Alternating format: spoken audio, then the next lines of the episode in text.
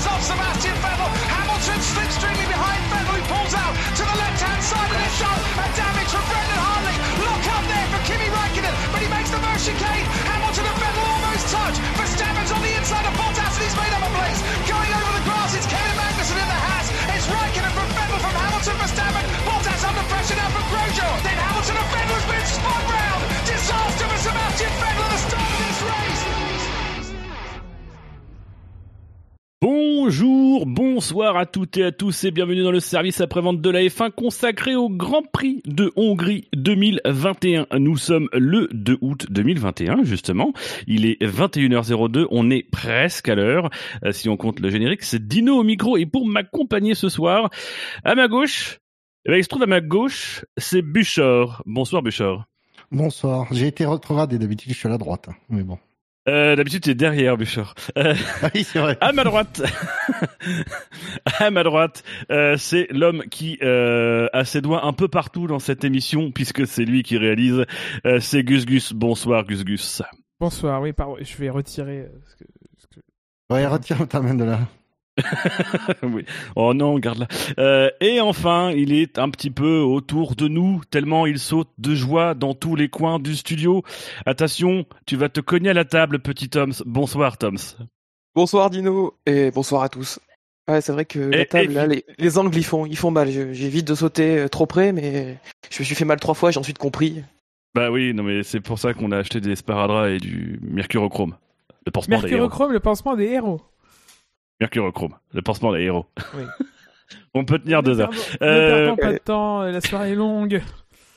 Alors, messieurs, avant euh, cette émission spéciale, puisqu'on rappelle que la France a gagné une médaille d'or en Formule 1 olympique, euh, je voudrais avoir une petite pensée pour Robert Foote. Euh, Robert Foote, il avait 67 ans et une Caterham 7. Il était ingénieur dans l'aviation et chauffeur de bus. Il avait dirigé la commune d'Epsom et de Ewellborough. Pour nous, c'est un de ces hommes ou femmes euh, en tenue orange, sans qui la course est possible. Euh, il est mort ce week-end euh, pendant sa passion c'est-à-dire aider les courses à se faire. Euh, c'est le commissaire qui est décédé lors d'un accident euh, à Brandzach. Donc voilà, c'était l'occasion de saluer sa mémoire, euh, même si nous ne connaissions pas, de le remercier et de remercier tous les commissaires qui euh, qui rendent cette passion, qui la partagent et qui rendent notre passion possible, notamment sur un Grand Prix où on pourra parler de sécurité et des commissaires aussi éventuellement à l'occasion. Amen. Du coup, sans transition, je vais passer au Grand Prix. Aucune. Euh, voilà. Euh, et messieurs, vous demandez votre sentiment, vos impressions, votre primo-analyse un peu prématurée euh, de ce Grand Prix euh, de Hongrie 2021, avant même que je ne dévoile les notes. Et la note, celle qui compte, euh, puisqu'elle compte. Je me suis fait chier. Non, je déconne. bah, un grand prix plein de rebondissements et des surprises, des choses qu'on n'avait jamais vues. Euh, voilà, comme quoi même la, la F1 peut inventer des choses et nous surprendre encore de nos jours. euh. elle est pas à bout de, de tout ce qu'elle peut inventer. C'est le genre de Grand Prix qui reste quand même assez paradoxal parce que on voit que euh, les, les top teams ont vraiment plus le droit à, à l'erreur euh, parce que tout de suite il y a des gens là qui sont là pour ramasser et pourtant on n'est pas quand même passé si loin que ça euh, d'une victoire d'Hamilton alors qu'il était dernier au bout de au bout de six tours quoi. c'est c'est toujours un peu euh, un peu frustrant de se dire que s'il y avait encore les 2-3 dixièmes en moins euh, euh, entre, Red Bull et Mercedes et les autres, c'est c'est ce genre de course qu'on pourrait voir un peu plus souvent. quoi. C'est voilà, c'est forcément, forcément, c'est- un Grand Prix très très très palpitant. Voilà. Qu'est-ce qu'il faut en dire de plus euh, c'est- marrant que ça se reproduise de plus en plus alors qu'il reste ce, gap entre, les, top teams et le, reste du peloton. Quoi. Le truc surtout, c'est que il s'est passé tellement de choses, tellement de choses improbables. On pourrait prendre juste un élément tout, tout du début de course, euh, ça aurait déjà pu en faire un Grand Prix euh, historique qui va rentrer dans, les mémoires. Là, dans les dix premiers tours, on a eu un maxi best-of de, de, de, de trucs, ça n'avait aucun sens. Euh, on, voyait des choses, on, comprenait ce qui se passait, mais on comprenait pas vraiment et on était un peu perdu. C'était euh, juste, juste fou en fait. Première partie de course folle, euh, ensuite deuxième un peu en action en piste, c'était beaucoup, beaucoup plus, plus sage. Même si après on a vu quelques, quelques moments extrêmement sympas et une bataille à la fin avec de l'attention. Non, vraiment, quel Grand Prix. Quel, quel Grand Prix. Et je note que du coup, bah, le, ce circuit est à l'image, ça reste le meilleur circuit de la saison, n'est-ce pas, Dino? Eh oui, Grand Prix de Hongrie. Je rappelle que le Grand Prix de Hongrie, le circuit de Hungaroring, c'est le the best of the circuit. Euh, Suzuka va trop coucher. Euh, pas. Euh, alors que le Hungaroring, euh, waouh quoi. D'ailleurs, effectivement, je rappelle que depuis que nous notons les grands prix, c'est-à-dire depuis euh, 2014, euh, c'est le Hungaroring qui a la meilleure note hein, pour un, un Grand Prix, 19,28. Euh, je vous donne la moyenne du public pour ce Grand Prix de Hongrie 2021 qui est de 16,95. Si mes chiffres sont bons, vous avez été 165 à voter euh, pour donner votre note et pour le quintet plus ou moins. Donc une première fois, on vous en remercie. Merci beaucoup. Euh, alors, La note a un que petit peu 19-20, été- c'était en 2015 dans des circonstances qu'on sait euh, qui ont largement aussi contribué à la note. hein. Si on veut être magnanime. euh, oui, Après, en 2014, on était déjà aussi à 18,72. Donc, circuit Oui. de grosses notes, euh, Mais le en code Cotring. 2014, euh, les, les auditeurs étaient encore plus des cochons qu'aujourd'hui. Alors que cette année, euh, il y a eu un petit upgrading de la note des auditeurs, euh, puisqu'il y a un, deux, trois et quatre vins. Il y a un vin de la part de Benlop, un vin de la part de Buchor, un vin de la part de Shinji et un vin de la part de Toms. Euh, ensuite, il y a un 19 de la part de McLovin, un 19-31 de la part de Spider, un 19 aussi de la part de Quentin et toujours un 19 de la part de Scanning. Vous voyez que ça commence quand même à pas mal upgrader. hein. Euh, et puis il y a les mauvais coucheurs qui répondront de leurs actes. Il y a Fab qui a mis un 18 et il y a euh, Dino qui a mis un 18,6. Euh, voilà, on vous connaît les gars, on aura votre peau. Euh, alors tout ça ouais. nous fait oui, tout à fait. J'aurais plus facilement ma peau, d'ailleurs. Euh, c'est celle qui est la plus accessible. C'est sale. J'appelle le nanisme. Euh, donc du coup, ça, ça quand même booste bien la note. Je vous rappelle donc la note, la meilleure note d'un Grand Prix, c'était effectivement le Grand Prix de Hongrie 2015, 19,28. Et ce Grand Prix de Hongrie 2021 a une note moyenne de 19,08. Ça n'est pas le meilleur Grand Prix. Mais c'est le deuxième meilleur Grand Prix des euh, sept dernières saisons euh, pour un, un centième d'ailleurs devant le Grand Prix de, du Mexique 2015 qui avait eu une note moyenne de 19,7. Donc les deux meilleurs Grands Prix depuis 2014 selon vos notes, c'est la Hongrie. Euh, comme quoi, euh, voilà, euh, l'histoire nous dit la vérité. La chance. Non, le talent. Euh, Coïncidence. Non, non, non. À ce niveau-là, c'est plus de la coïncidence. si. Donc du coup, Les notes. Oui, bah oui. Euh, les notes. euh, alors moi, j'ai pas donné mon avis sur ce Grand Prix. Euh, j'ai mis On un s'en fout. 18,6. Le 6, c'est pour Latifi. Grand Nicolas. Euh, oui, le 6, le 6 c'est pour Latifi. Alors, j'aurais pu mettre un 18,06 parce que généralement c'est plutôt ça que je fais. Rosberg. Mais j'avais mis à Bakou un 18,05 euh, et, et je te trouvais que c'était un peu léger de ne mettre que 0,6, enfin que 0,1 de plus. Donc j'ai mis 18,6. Euh, mais malgré tout, je me suis pas en, je me suis pas enthousiasmé jusqu'à mettre un 19 ou un 20 parce que euh, oui, il se place, il se passe plein de trucs assez insolites dans cette course. Euh, mais au final, il n'y a pas non plus énormément d'actions euh, pour la victoire. Bah, ça fait un peu, euh, ça fait plaisir de voir un Français et de voir en tout cas un pilote différent. Euh, mais au final, il n'y a pas véritablement eu bagarre. Euh, Il y a eu évidemment du suspense, mais euh, notamment avec la remontée de Lewis, mais euh, mais au final dans le peloton il n'y a pas eu énormément non plus de d'action. Donc voilà c'est c'est je j'ai tempéré un petit peu mon ardeur en ne mettant qu'un 18,6 euh, pour me ménager peut-être euh, une meilleure note sur un prochain Grand Prix. Mais qui ne sera pas en Hongrie donc c'est pas possible. Si que le mec avait a 20. mis 20 à Bahreïn 2014. Je n'ai pas mis 20 à Bahreïn 2014 j'ai mis 19,9 je crois euh, mais parce que pour le coup Bahreïn 2014 tout le monde se rappelle de cette course alors, je pense que tout le monde se rappellera aussi de cette course. Il y a quelques images insolites. Mais, mais je, j'ai plus kiffé le Grand Prix du Bahreïn 2014 que ce, ce Grand Prix. En termes d'émotion, de, ba- de bagarre, même s'il y a des trucs sympas, c'était plus kiffant, euh, plus, plus kiffant à Bahreïn. Super terre de Mercedes en même Mais temps, ça peut se comprendre. C'est vraiment pour chipoter. Et donc, messieurs, est-ce qu'on passerait pas au quintet plus ou moins? Bah, Let's go. Allez. Eh oui, les chevaux et le tiercé, moi, c'est mon dada. Alors avec le journal Vito, prenez l'avis du bon Quintet. C'est drôle, prenez l'avis du bon quintet, c'est tellement bien écrit. Euh, alors, le quintet plus ou moins, on ne change pas une formule qui gagne.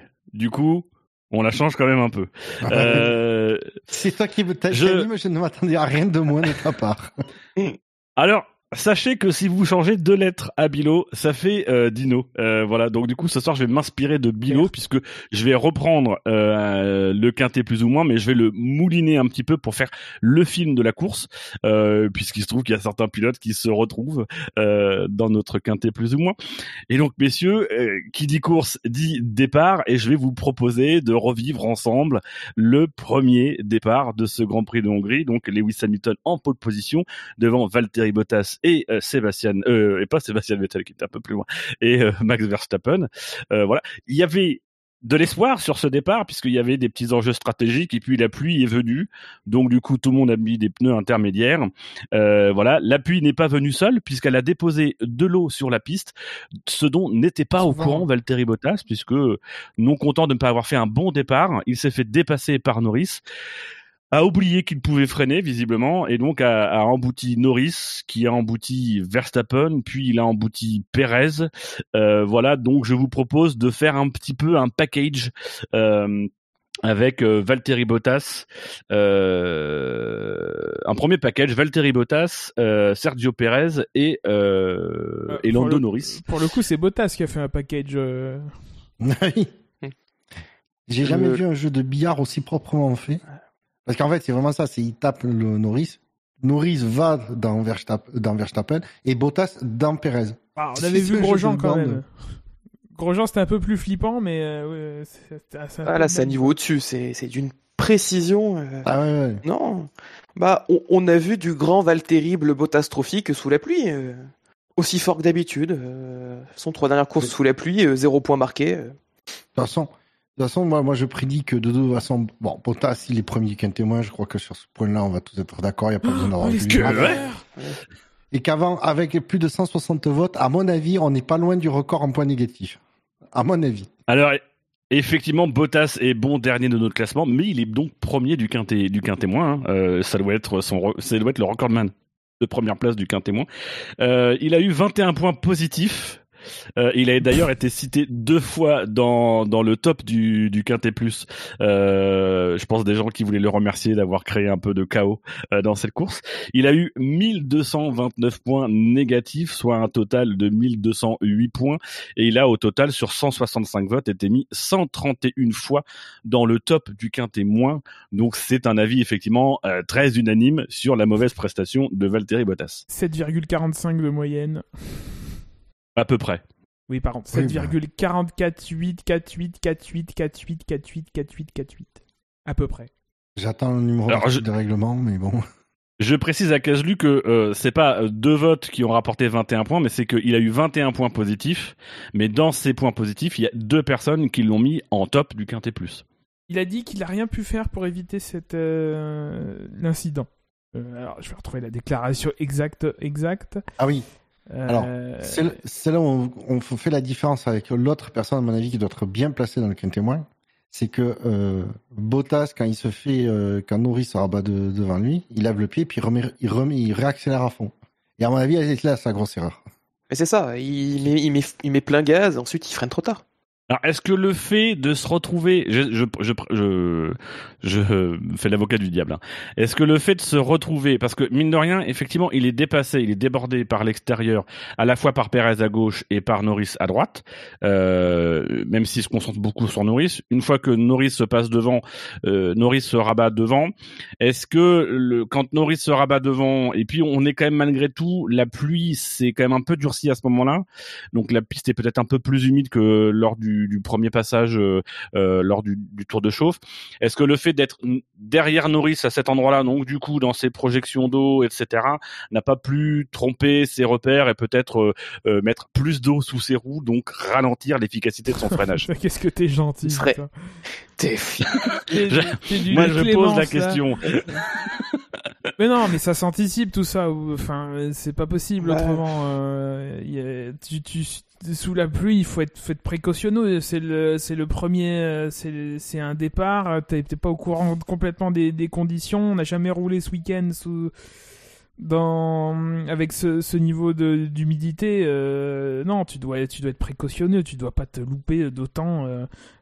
même si t'es derrière, quoi. Enfin, t'es, derrière, tu dois prendre en compte le fait que oui, tu vas être déventé et donc tu dois au moins euh, prendre une, une marge. Et là, euh, bah, euh, voilà, après, je- Norris, il, Il a pris allait le faire le virage, quoi. Norris, il allait prendre le Le virage. Bottas, il y avait aucun moyen euh, ce qu'il y arrive. Euh, Bottas tout seul, même sans Norris, euh, il prend jamais le virage. Non, Et là, il freine tellement tard. Le, le truc, en fait, c'est qu'on a le ressentiment que bah, il se loupe totalement sur sa première euh, partie de départ. Ça, il patine pendant 10 km. Et ensuite, il se fait passer par Norris. Et là, on l'entend au régime moteur. Il, il met plein gaz en mode c'est bon, je vais pas perdre de place supplémentaire.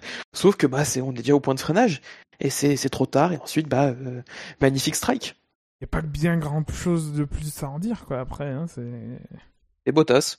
Bah, Alors du côté des victimes, c'est Bottas dans la situation dans laquelle il est euh, aussi euh, euh, peut-être un peu plus rassuré sur son avenir ou, euh, ou en tout cas chez Mercedes euh, bah, il n'aurait peut-être pas pris autant de risques ou il aurait été un peu plus éveillé sur ce qu'il sur ce qu'il avait à faire il a peut-être voulu trop jouer aussi au, premier virage euh, parce que euh, bah, c'est une de ses dernières chances de, de faire pencher une balance qui de ce qu'on en dit, de ce qu'on en entend, euh, notamment sur Canal+, semble déjà aller du mauvais côté par rapport à, lui.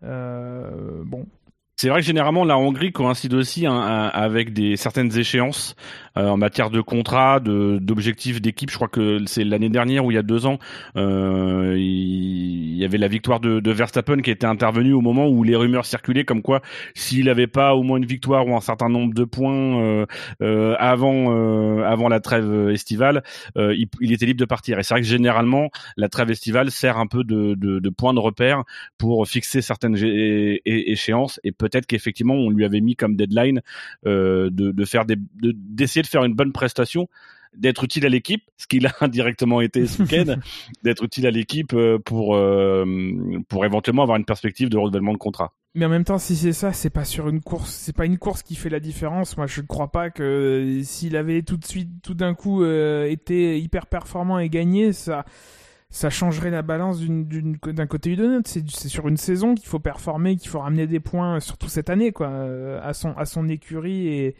et, euh, et, euh, et euh, faire le nécessaire pour que le titre euh, constructeur soit, soit re- re-revienne encore à, à Mercedes.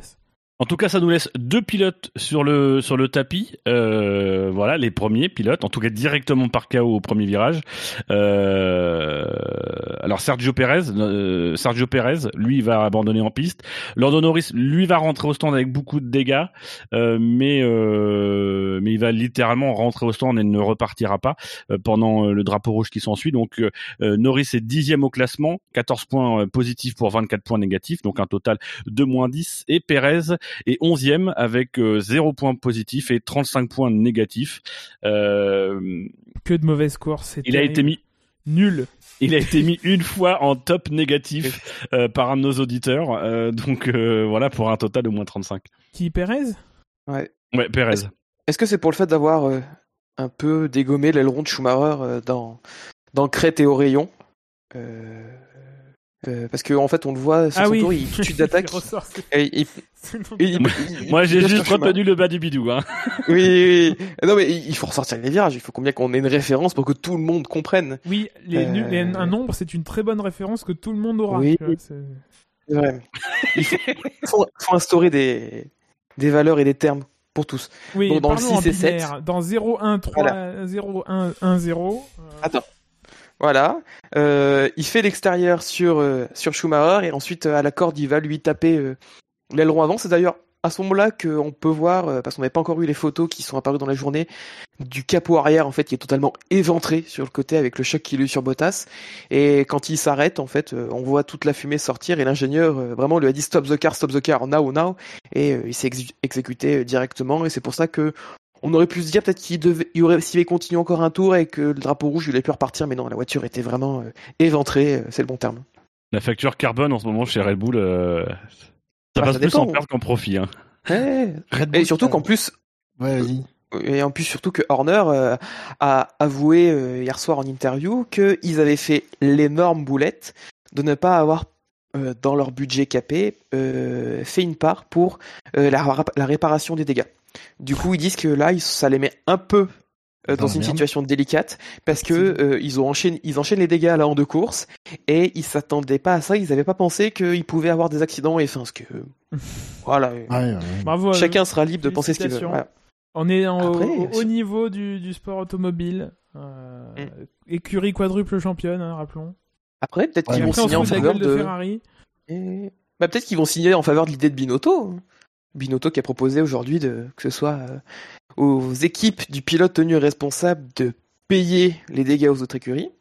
Mais si on se lance dans un truc comme ça, euh, oula, Inapplicable. oula. Inapplicable, je- voilà. Ouais. Complètement inapplicable. Parce qu'il y a, on a discuté entre nous, et moi, je- à la place des commissaires, on- du coup, ils vont juger que c'est que des incidents de course. Hmm. Non, Bah, mais après, inapplicable parce que on- qu'est- qu'est-ce qui empêche un compétiteur de gonfler sa note et de dire oui, moi, Bah oui, en mon plus. aileron, il me, il me, ah, c'est 3 millions un aileron avant, euh, là, euh, rembourse-moi mes 3 millions. Enfin, ça n'a aucun sens. Alors, inapplicable. Euh, je vous rejoins si c'est appliqué, si c'est appliqué dans la manière où effectivement il y a un constat qui est fait, ce qui serait d'ailleurs très drôle sur les, les sur les bas côtés. Euh, ça changerait les conversations radio entre la FIA, Mercedes et Red Bull. Euh, mais euh, c'est peut-être une réflexion. En tout cas, ça pose cette question-là euh, qu'on n'avait peut-être pas forcément anticipé avec le budget capé. C'est qu'effectivement, euh, quand tu, tu es par exemple Red Bull et que tu te dis, bah moi je vais tout miser en fait sur la perfo. Alors après, c'est effectivement une erreur de la part de Red Bull de pas avoir prévu, notamment avec un pilote comme Verstappen, un petit budget réparation. Euh, mais euh, mais mais du coup, euh, euh, ça pose effectivement cette question quand même des des, limites euh, du budget capé et alors sans forcément aller dans une facture qui serait envoyée d'un service à un autre, mais peut-être effectivement d'avoir des mécanismes de compensation quand un un pilote est reconnu responsable transférer euh, un forfait, on dira, euh, d'une ligne à l'autre. Alors, je, je vous rejoins totalement hein, sur ça, euh, sur sur le, le côté que ça serait quand même très usine à gaz, et c'est le mettre le doigt dans un engrenage. Euh, on est déjà un peu procédurier en ce moment entre équipes euh, depuis de, ouais, depuis deux ans, c'est même, ça devient quand même très procédurier. Là, ça pourrait aller jusqu'à des assurances, euh, des, des procès au civil ou ce genre de choses, mais peut-être des mécanismes. Euh, y réfléchir en tout cas. Bah, du coup, euh, même dans ce cas-là, Red Bull, il faut qu'ils prévoient une, euh, une ligne dans leur bilan financier pour payer les dégâts que, que leurs pilotes vont causer. Oui. Surtout, euh, surtout le numéro 33. Ou alors, faut qu'il- faut occasionner plus de dégâts ailleurs. Max. Il est jamais jugé responsable, Max. Il fait jamais d'erreur. Euh, du coup, euh, c'est bien parce que ça, je coche de mon conducteur. J'avais prévu ce petit débat à un moment donné. Bon, il n'y a pas eu beaucoup de débats, mais bon, euh, c'est pas grave. Euh, du coup, cet incident, il met aussi fin à la belle série de Lando Norris, hein, qui euh, était sur 15 grands prix consécutifs dans les points depuis le Grand Prix d'Émilie-Romagne 2020. Euh, voilà. Est-ce que est-ce que c'est le tournant de la saison de Lando Norris, le mec qui veut absolument avoir un débat alors qu'il n'y a pas besoin. Bah, bah non, il a pas pris le virage.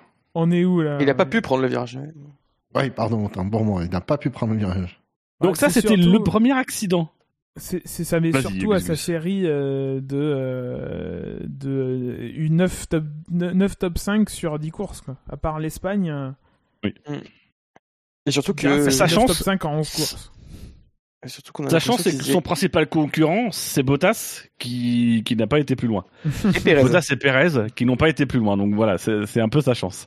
Bah, Ah, le c'est- top, c'est- euh, Les grands gagnants, c'est Hamilton et Verstappen. hein, ils s'échappent, hein, Ouais. ils, ils seront plus sous la pression euh, du 3ème, 4ème et 5ème au championnat. Bon, on a 4 des 6 premiers qui, avant cette course, sont 0 pointés au championnat. Oui. Et un qui fait 2 points. Ou un. À voir. Oui, pour le moment, il fait un. Peut-être Voilà. qu'il fera deux points à un moment donné. Ah non, pour le moment, il Alors, fait donc, deux. Donc pression quand même. Pour le moment, non, pour le moment, ils ont fait deux, ils ont changé. Ah là là, on y reviendra. Il a pas Ah, été- c'est terrible. Ah là là, non, non, non, on en Ils, reparle. ils ont changé, ils se sont trompés sur le document d'hier soir. C'est une erreur. Ah d'accord, ok. Euh, donc, en tout cas, euh, Valtteri Bottas a été reconnu coupable euh, durant la course. D'ailleurs, on a eu la pénalité pendant la course. Ça, ça m'a étonné. Euh, il prendra 5 places de pénalité euh, à Spa. Donc, selon Helmut Marko, ça vaut à, ça équivaut 2,7 places de pénalité sur n'importe quel autre circuit. Euh, voilà. Euh, 5 places de pénalité, c'est aussi euh, ce qu'il va, euh, ce qu'il va incomber à Lance Stroll, euh, qui lui aussi y est allé d'un petit strike au premier virage. Euh, il est arrivé d'un petit peu loin. Il s'est dit, je vais rentrer dans quelqu'un. Je vais plutôt tenter de faire l'intérieur, voire vraiment l'intérieur, voire carrément, je vais couper par l'herbe. Je vais faire une chimie. Et en fait, je vais finir dans. oui, je vais, je vais du coup finir. Voilà, je, je tiens, je tiens à souligner que Shinji m'avait fait cet attentat à cet endroit même euh, dans F1 Et- peut-être 2017 ou 2016 à l'époque. Euh, et voilà, je dénonce Shinji quelques années après. Voilà, c'est c'est la Les, même. les, les images existent, elles sont même ressorties ce week-end. euh, Ah parfait. voilà, je crois que c'est Fab qui les a ressorties à juste titre. euh, Merci à lui. Voir, c'est. Merci Parce de dénoncer des comportements intolérables sur la piste. Ah non, c'est très bien. Shinji avait très bien visé. c'est vrai. Messieurs, il- reviendons à la course, s'il vous plaît, euh, et donc à cet accident euh, de Lance Stroll qui a percuté Charles Leclerc et qui, euh, qui à, son- tour a percuté euh, Daniel Ricciardo. Euh, voilà. Tu l'as évoqué, Buchor. il est fort probable que Lance Stroll soit mal classé et effectivement, il est deuxième de notre quin témoin euh, en 19e position au classement général, donc avec zéro point positif. Visiblement, on lui accorde aucun crédit sur la dynamique de course euh, et 902 points négatifs. À noter qu'il a été mis 11 fois euh, en top du top du quin témoin. Euh, bravo à lui, euh, c'est un bel effort. Moins Bah, 900 c'est vrai pour que- le deuxième du quintémoin, c'est gros score. hein. C'est vrai que c'est presque pire parce qu'en fait au début du freinage tu vois qu'il est précautionneux Ouais. et il relâche les freins, il se dit bon finalement ça va passer et en fait non ça passe pas. Euh, Mais je pense qu'il relâche parce qu'il perd tout de suite. En fait, je pense qu'il bloque tout de suite les roues Il et il tout de relâche suite, le frein ouais. pour retrouver l'adhérence. Sauf que c'est trop tard. Sauf que sa voiture part. Et Et... je, Et ça porte en faux. je- J'ai pas vraiment l'impression qu'il bloque. Hein. Je, je suis en train de regarder en ce moment même. Euh, il est vraiment euh, tranquille, tranquille. Ça bloque jamais. Et puis il se met à l'intérieur. euh, il relâche, il se met à l'intérieur et hop, et tiens, il y a le Leclerc. Enfin, c'est Ouais. Oui, moins en même temps, je pense que il y a, y a aussi l'accident déjà qui est en train de se produire avec Bottas. Donc il y a peut-être ça aussi. Il se dit finalement, euh, j'ai peut-être été un peu optimiste, je pars d'un petit peu loin, euh, et puis j'ai pas beaucoup de portes de sortie parce que je sais pas comment ça va se passer à gauche. Donc au final, ma solution c'est à droite, et à droite euh, il y a déjà du monde. Donc euh, Honn- Honnêtement, euh, je pense que c'est une explication qui ne vaut pas parce que moi, je re-regarde encore la, la- caméra embarquée. On voit, il n'est pas vraiment en position de voir ce qui se passe tout au fond euh, avec Bottas, Perez euh, et consorts. hein. Euh, je, pour, pour moi, en revoyant les images, c'est pire que Bottas. Comme quoi, euh, comme quoi on a été bien salé par rapport à Bottas, mais là, euh, il fait un peu. euh, alors peut-être qu'il bloque de l'arrière par contre. Effectivement, à l'avant ça bloque pas, mais qu'à l'arrière ça, il a l'air un petit peu de de de hum, de, de louvoyer. Euh, Mais moi, c'est ça ce que je que le peut-être que la caméra de Vettel peut être intéressante sur ce moment-là parce que de mémoire Vettel est derrière à ce moment-là. Mais, incroyable. euh, c'est- en tout, de la caméra embarquée de, de Stroll, en tout cas, on voit qu'il est, comme tu l'as dit, il est précautionneux. Il y a de la place devant, il anticipe, il, en- il, il anticipe ça, mais sa voiture à aucun moment ne, re- ouais, ne ralentit pas, quoi. Et pourtant, euh, ça m'étonnerait qu'il soit pas le pied sur le frein, quoi. Euh, là où euh, Bottas, il il réaccélère euh, dès qu'un se rabat, et pour moi, du coup, ça c'est une, une grosse faute. Autant Stroll, alors oui, il est responsable, mais je le vois pas faire une énorme bourde, quoi. C'est c'est là où je mets effectivement dans le. Si j'avais dû faire le, le quintet-moi, j'aurais mis euh, Bottas premier et Stroll deuxième, mais pas l'inverse. Ben, moi, je suis assez d'accord avec Gus Gus sur, sur le côté où euh, là où finalement Bottas est quand même dans un environnement hyper concurrentiel et où il y a finalement euh, beaucoup de place pour faire de l'erreur. Euh, Stroll, il est quand même, enfin, de mémoire, moi, j'ai pas, j'ai pas, j'ai pas revu les images, mais Stroll, il est quand même assez loin de, de tout ça. Euh, et pour le coup, il peut se permettre entre guillemets de, de peut-être un peu mieux gérer, de peut-être prendre un peu plus de, de rentrer un peu plus doucement dans le virage pour pas se mettre en difficulté. Alors qu'on on loue généralement les, euh, les qualités de Stroll sous la pluie, euh, là, c'est effectivement pas très inspiré. Et je trouve que pour le coup, j'ai tendance à avoir un peu plus de, avoir un peu plus de, de, de, de, clémence envers Bottas que envers Stroll, qui effectivement a quand même un peu plus le champ libre à ce moment-là et peut peut-être euh, mieux gérer les choses, mieux anticiper les choses en tout cas. Puis j'ai pas particulièrement l'impression que ça s'empile devant et que ça, enfin que ça ralentit euh, histoire d'éviter euh, l'accrochage, parce qu'au fin... au final c'est à l'extérieur que ça se passe. Donc ceux qui sont à l'intérieur ont pas le, pas ce souci d'éviter quoi que ce soit en réalité. Ah oui, Bottas a fait en sorte qu'il n'y ait, qu ait, pas de. Que, les, que, que les dégâts s'évacuent par eux-mêmes. Ouais, voilà, ouais. Alors, Et d'ailleurs, je reviens. C'est un peu ça, parce que quand on voit de la caméra embarquée d'Ocon, c'est. Euh, on est... Stroll, il nettoie la piste devant lui. Ah bah oui. C'est la voiture balai. Moïse. Mais le, le pire, c'est pour. Euh, je crois dans l'histoire, c'est Ricardo. Il fait le départ de sa vie, parce qu'il partait 11ème. Il se retrouve à l'apex du, presque à l'apex du virage euh, deuxième, un peu comme Alonso Singapour 2000, 2017. Et là, il s'est percuté. Oui, et il s'est percuté d'un peu nulle part. Euh, et course finie quasiment. On reviendra sur sa course ultérieurement. Euh, je, je, je, reviens quand même sur les, les cinq places de pénalité. Euh, c'est quand même alors de mémoire, j'ai pas de souvenir de, de, de, de des, précédents, je, mais euh, je, je, trouve que 5 places, ça me paraît plus que ce qui était donné habituellement.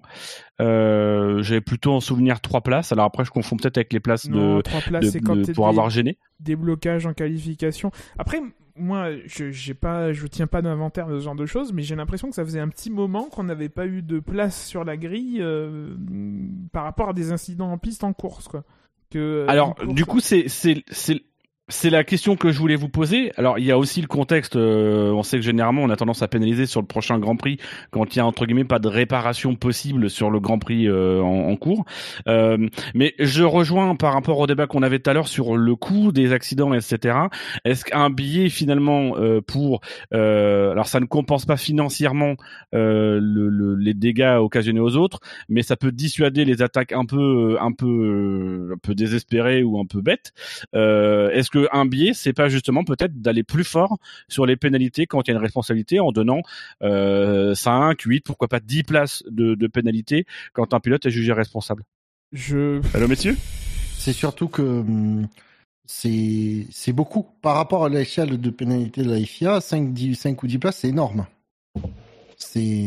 Je suis pas persuadé que ça dissuade de quoi que ce soit.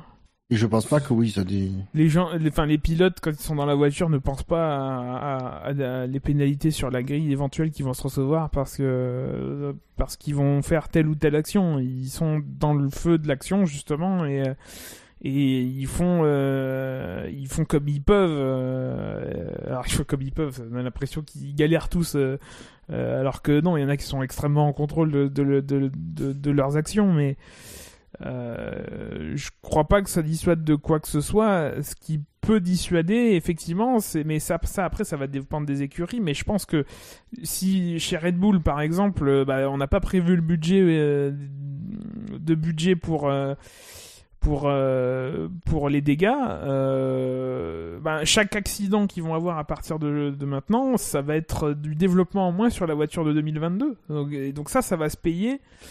Euh, sur le long terme, euh, effectivement, ça va pas se payer tout de suite, mais euh, au fur et à mesure, plus ils auront des soucis et plus et moins ils pourront développer euh, développer leur leur prochaine monoplace.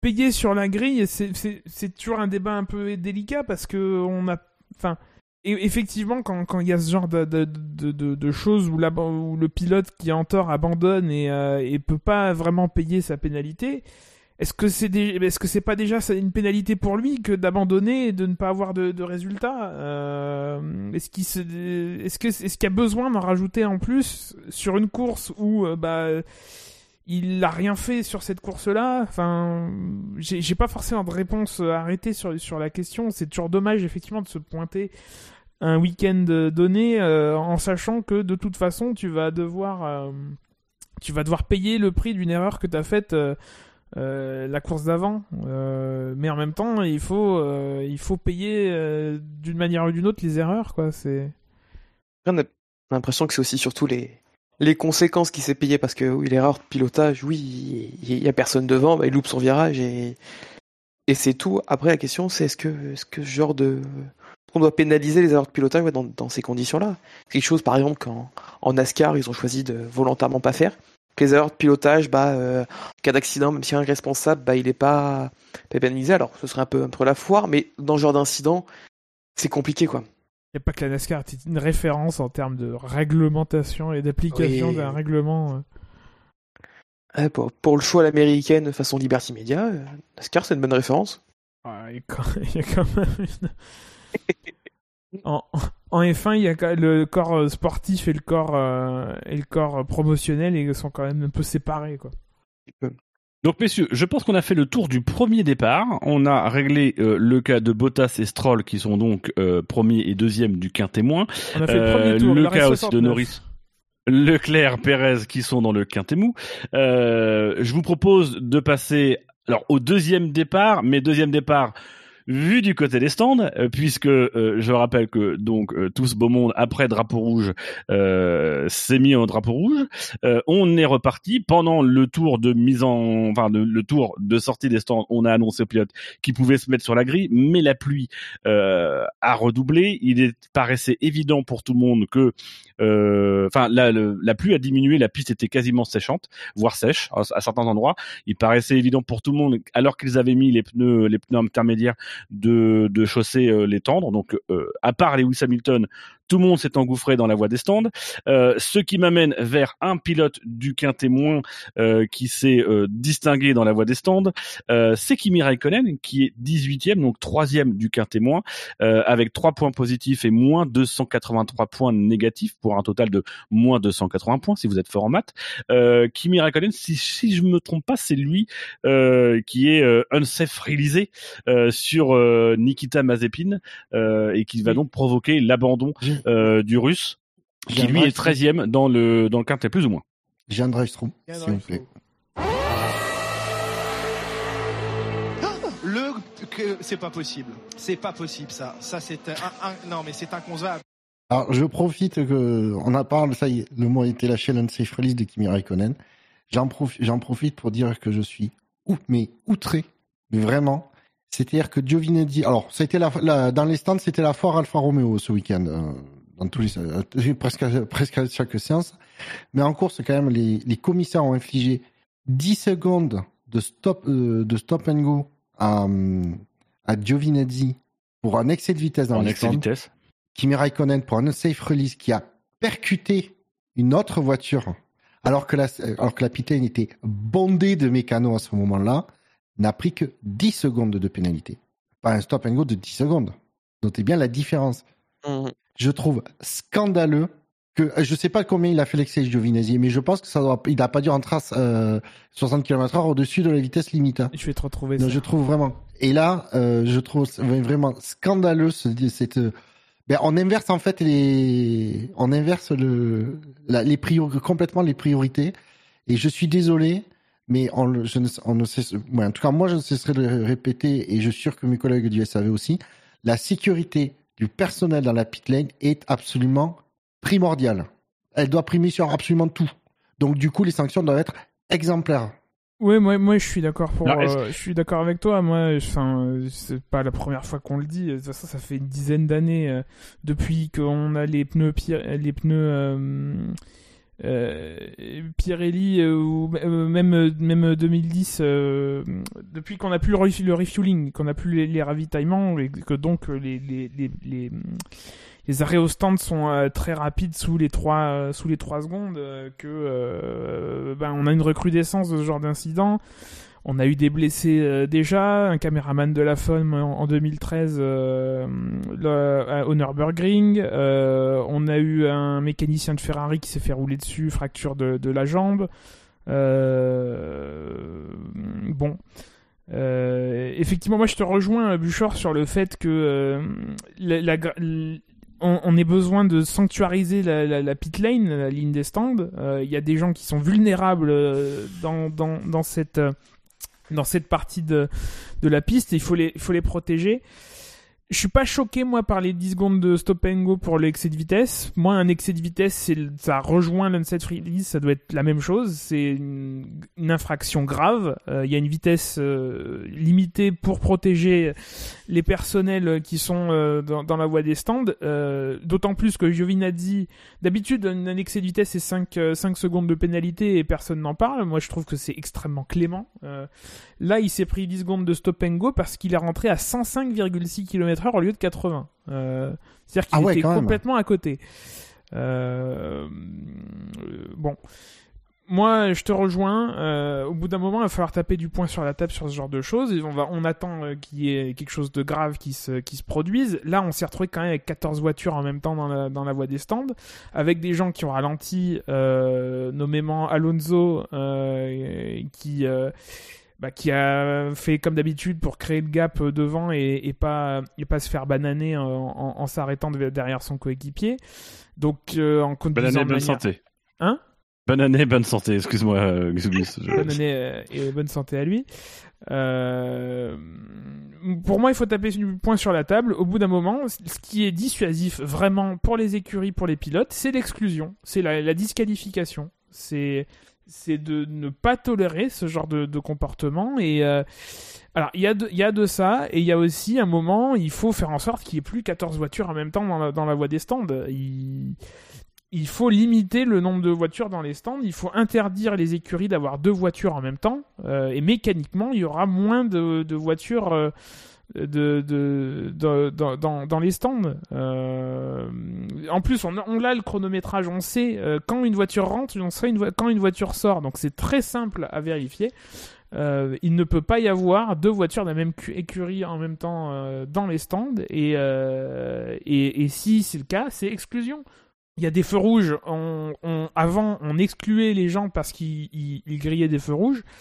Pourquoi on pourrait pas le faire non plus pour, euh, pour ce genre euh, d'infraction Euh, Voilà, il y a des choses à faire. Mais ça, fait dix ans qu'on en parle dans, dans le SAV de la sécurité dans, dans la voie des stands.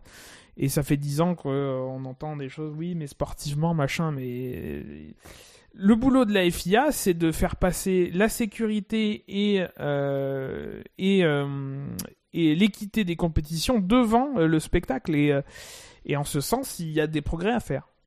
À, noter que je ne, surtout que je connaissais pas l'excès de vitesse, mais je ne demandais pas, euh, moi je militais pas pour que la pénalité de Giovinazzi soit baissée. hein. Oui, oui, oui. C'est plus euh, l'inverse. Alors, Sur- ça, c'est, je pense que la problématique, c'est est-ce que non plus on ne fait pas un parallèle. Enfin, je vous reçois, je vous rejoins pleinement. Euh, est-ce qu'on ne fait pas non plus un parallèle par rapport aux pénalités euh, qui, qui se heurtent au fait que bah, c'est quand même deux pénalités différentes qui ont des précédents et que pour le coup, oui, on aimerait que les deux soient sanctionnés de la même manière parce que pour nous, fondamentalement, c'est la même chose. Mais dans les faits, déjà, euh, pour un unsafe release, euh, 10 secondes, je crois que c'était c'était pas 5 secondes avant le tarif. C'était 5 000 Euh, Ça dépend. ça et voilà, donc Ou 50 000 quand c'est Ferrari euh, et qu'il y a une jambe cassée. Donc, donc voilà, il y a, y a, euh, je pense qu'effectivement, il devrait y avoir, euh, si on veut vraiment sanctuariser, on doit avoir la notion de faute dans la voie des stands. Et quelle que soit la gravité de la faute dans la voie des stands, c'est une sanction très lourde. Donc, alors après, on peut peut-être faire des degrés de, de gravité si on veut, si on y tient absolument. Un stop and go de 10 secondes, et puis au-delà du stop and go de 10 secondes, donc ça c'est pour, on va dire, euh, voilà, un, un petit incident, euh, genre un petit excès de vitesse. Et puis au-delà d'un certain pourcentage, pour un unsafe release, c'est effectivement drapeau noir et exclusion de la course parce que on met en, en danger. Euh, là, c'était quand même très chaud. Enfin, on a vu des images euh, qui, Mhm. qui, moi, m'ont fait froid dans le dos. C'est-à-dire Ah, mais- de de d'un unsafe release, de voitures qui derrière sont obligées de piler. Elles pilent euh, s- sur une piste encore un peu humide dans la voie des stands, à côté de mécaniciens qui sont en masse autour de voitures. Enfin, ça peut être Mais c'est ce qui vraiment les- très grave, quoi. Pour moi, c'est ce qui sauve les, les mécanos As, c'est que l'emplacement de d'Alpha, de Kimi, euh, oui, d'Alpha Romeo, il est complètement détrempé, donc il a zéro motricité. S'il avait eu plus de motricité, il partait plus vite. Il envoyait, euh, il envoyait Mazepin complètement en, en, en tête à queue. Mais Et moi, qui, je vous rajoute qui a derrière la voiture de Mazepin, c'est mécano. moi, je vous rajoute Russell. Russell qui ne prend pas, euh, qui ne laisse passer personne, donc il prend une zone où il n'est pas censé rouler, où il y a peut-être euh, potentiellement du, du personnel.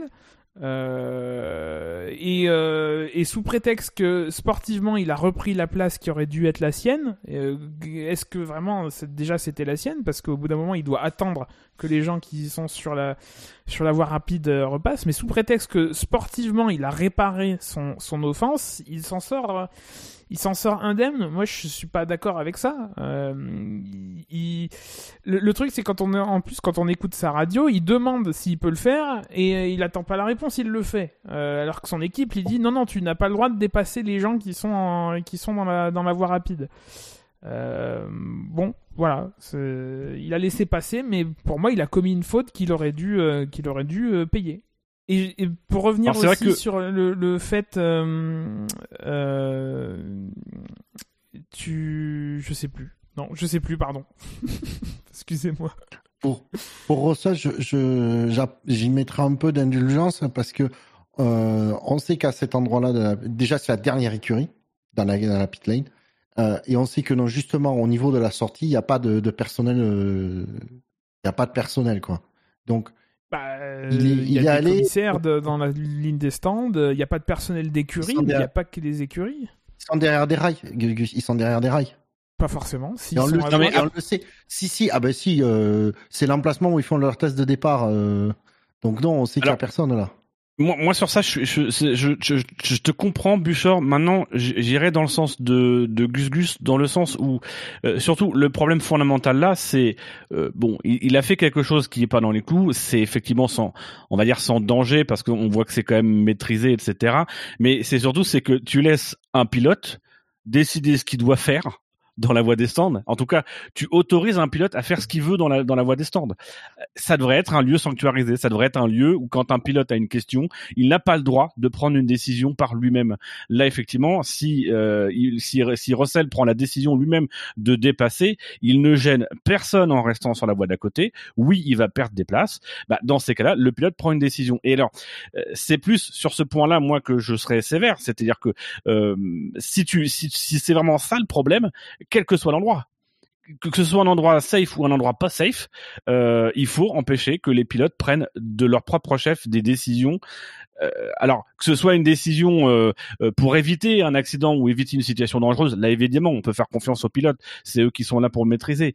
Mais quand c'est une décision qui visiblement là est motivée surtout par l'envie de ne pas perdre des places, euh, gagner, hein. bah là pour le coup oui, euh, et voire même d'en gagner, euh, même si euh, visiblement il, il s'était préparé au fait de rendre les places, il les a rendues après et voilà. Mais dans les faits, euh, tu laisses fondamentalement un pilote décider de ce qu'il faut faire dans la voie des stands. Et ça, ça pose un vrai problème. Ah, mais je suis d'accord que du coup, si tu sa- sanctuarises ou sacralises la, la pit lane, euh, ben, ce qu'a fait euh, Russell est co- tout à fait euh, condamnable. Et je me rappelle de ce que je voulais dire tout à l'heure sur les précédents. Euh, mais- les précédents, il faut les analyser au bout d'un moment. Est-ce que les sanctions qui ont été données, elles ont permis de voir une diminution des cas euh, qu'on- de d'unsafe release de, de, de, et de- et d'excès de vitesse dans la, dans la voie des stands moi, j'ai pas de stats en la question, mais j'ai l'impression que non. Donc, Ah non. si c'est le cas, il faut augmenter les sanctions. Il faut des sanctions plus, euh, plus dissuasives. Pénalisante. hein. Sinon, les sanctions ne servent à rien. Elles, elles, ne, Ouais. elles ne servent qu'à pénaliser à moitié, mollement, à dire voilà, t'as commis un truc, mais on te met une sanction parce que c'est la sanction par défaut. Ah, mais- Les sanctions, elles doivent avoir Oui, un mais est-ce que dans le feu de l'action, je, vous renvoie à ce que vous disiez tout à l'heure, est-ce que dans le feu de l'action, l'écurie et, et est-ce que est-ce que est-ce que tout ça, euh, ils vont tenir compte des potentielles Ah, sanctions? On voit déjà Ah, que dans les faits, ils ne les prennent pas forcément. Si tu mets, si tu mets un- une, une disqualification pour une safe, dès qu'il y a un unsafe release, je te garantis qu'ils vont faire gaffe, qu'ils vont relâcher les voitures. hein. Ils n'auront pas besoin d'une di- directive Ah technique qui, euh, qui sera repoussée euh, 12 fois euh, dans la saison pour, euh, pour faire des arrêts au stand plus précautionneux et faire un peu plus gaffe. Et je dis pas que ça diminuera, je dis, je dis pas que ça arrêtera n'importe tous, les- tous, tous les cas, mais, mais les écuries se poseront peut-être plus de questions. Moi, moi, vous prêchez un, vous prêchez un convaincu. Hein. Euh, moi, je, je disais il y, a, il y a quelques minutes que euh, peut-être potentiellement des pénalités plus fortes pour des pilotes responsables d'accrochage en piste pouvaient peut-être dissuader. C'est, plus que je reçois aussi votre argument qui est de dire, bah ça va pas forcément les dissuader parce qu'on est dans le feu de l'action. Et dans les stands, qui est devenu, et c'est peut-être ça aussi le fond, le fond du problème. Et tu l'as évoqué tout à l'heure avec effectivement la, multiplication, la multiplication de ces incidents depuis qu'on a arrêté le, le, le ravitaillement en essence, euh, bah parce que c'est maintenant c'est sur les pneus et le changement de pneus que se fait la performance. C'était écrit en gros sur les stands euh, le record 1,93 qui a été battu d'ailleurs Mmh. 1,93 pour le changement de pneus DHL, c'était bien écrit au-dessus des stands. Euh, voilà, on a on a remis en fait le, le la voie des stands est un lieu de performance. Alors il y a des il y a des, des tentatives de réduire cette performance, mais qu'il s'agit de réduire, il ne s'agit pas de d'arrêter le, le, le principe que la voie des stands soit un lieu de, de performance. On voit pas la différence entre un Je- j'en profite là pour arrêt relayer- de secondes, franchement. Mais non, mais non, on le verra pas. Je suis, mais, mais tout à fait.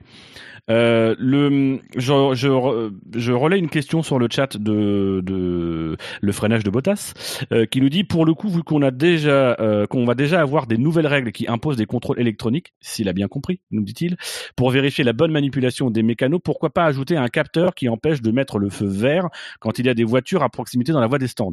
Ils savent faire normalement traquer précisément la proximité des voitures sur une ligne définie. Est-ce que vous aujourd'hui c'est une solution? Alors j'élarge la, la question, mais c'est une solution de mettre encore plus d'électronique dans la voie des stands, de confier encore plus à des contrôles électroniques et quasiment automatiques le, ce qui se passe dans les stands. Écoute, je travaille dans l'informatique euh, et cette euh, lubie qu'ont les gens de croire que la technologie résout tous les problèmes alors qu'elle est faite par l'homme, donc qu'elle est faite par des, enfin, de manière aussi imparfaite que euh, un contrôle humain, moi ça me ça me sidérera toujours.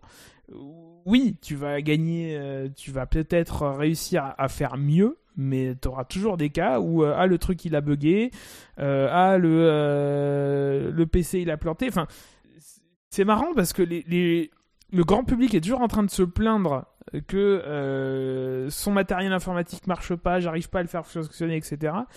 Et en même temps de croire que ça, règle tous les problèmes. Enfin, c'est bon, c'est euh, un truc un peu généraliste. C'est pas franchement sur le cas qu'on est en train de discuter que je réagis, mais ça me sidère toujours moi ce genre de choses. J'ai tué Je vois que personne ne veut rebondir sur ce point. Non, non, mais je, voilà. Euh, je vois que personne ne rebondit, donc c'est très bien. Euh, J'en profite du coup pour euh, relayer et, et- et revenir au final sur cette procédure de départ, parce que on se retrouve aussi dans cette situation-là. Vous parliez tout à l'heure de limiter un peu les situations euh, de danger où il y a trop de monde. Là, typiquement, on s'est retrouvé dans un scénario euh, qui, alors, je ne sais pas si ça avait, je sais pas s'ils y ont pensé, euh, mais un scénario où au final tout le monde rentre dans la voie des stands, sauf Lewis Hamilton, euh, alors qu'on va faire un, un départ. Est-ce qu'au final, l'une des solutions sur une phase comme ça, c'est Kouri qui nous pose la question sur le chat. euh, Est-ce que déjà, il n'aurait pas fallu tout simplement que la pit lane euh, soit euh, fermée pendant la procédure de, de, de départ euh, après un drapeau rouge, euh, ce qui aurait du coup limité et obligé tout le monde en fait à prendre euh, à prendre le départ? Et à faire pareil. Sauf évidemment à ça ça Oui. déporte le problème. C'est ça, Oui. c'est tout. À la limite, le, ce qui aurait pu être euh, mis en place, par exemple, c'est un peu euh, euh, comme ce qui a été, ce qui avait été fait il y a euh, trois ans en moto, c'est que euh, tous ceux qui sont passés par les stands, en fait, bah, euh, on- et vu qu'il y a trop de monde dans les stands, on donne pas de départ et on refait un tour de, de formation. Et tout le monde va se positionner sur la grille. C'est ce qui avait été fait en, en Argentine, je crois, c'était en 2018. Il y avait un pilote qui avait fait le choix de pas changer ses pneus, qui est, euh, bon, en MotoGP, ils avaient un peu euh, à réarranger le truc, c'est que le pilote, euh, le seul pilote qui était pas rentré, était parti trois lignes devant tout le monde. Ah, c'est quelque chose qu'on n'aurait pas pu faire, mais par exemple, Hamilton aurait pu rentrer à la fin du tour, il aurait été tout seul à la sortie des stands et euh, avec euh, ses pneus slick, et tout le monde aurait repris un départ euh, avec des slicks. Et là, on n'aurait pas eu de danger de euh, départ depuis la sortie des stands. Après, ça n'aurait pas empêché euh, le balai qu'on a eu, l'embouteillage qu'on a eu dans les stands euh, pour ce genre de situation. C'est juste que bah, personne s'y attendait, c'est vraiment, euh, c'était une première, première, euh, une première ce genre de situation. euh. Non, parce que, que disait Gus, si tu veux éviter euh, que ce soit l'embouteillage dans les stands, ben, tu limites à une voiture par écurie dans la pit lane. Tu, comme ça, tu, es sûr, tu. Ah, ça aurait fait par 10 deux le voitures quand même. De, de voitures dans la pit lane. Ouais, mais ça fait quand même 10 voitures. Alors, c'est là où je suis en désaccord avec ce que tu dis, Gus Gus. C'est-à-dire que euh, un tour plus tard, ce qui aurait changé, c'est que déjà un tour plus tard, bah, les pilotes seraient rentrés et serait ressorti des stands. Là, quand même, le gros problème, c'est que les pilotes s'empilent dans la voie des stands et qu'on se retrouve avec des scénarios où il y a des mecs qui s'arrêtent euh, alors qu'il y en a euh, à côté qui sont sur la voie rapide mais à l'arrêt parce que bah ils attendent que la que la, que la voiture reparte. Euh, bah, pour le coup, peut-être qu'une solution, c'est effectivement peut-être de fermer la voie des stands euh, pendant la procédure de départ, à les rouverte dans la foulée euh, et peut-être effectivement de limiter à deux voitures sauf incident à une voiture par équipe la voie des stands. Auquel cas, on limite à la fois euh, euh, bah, il y a plus de voitures stagnantes dans la voie des stands.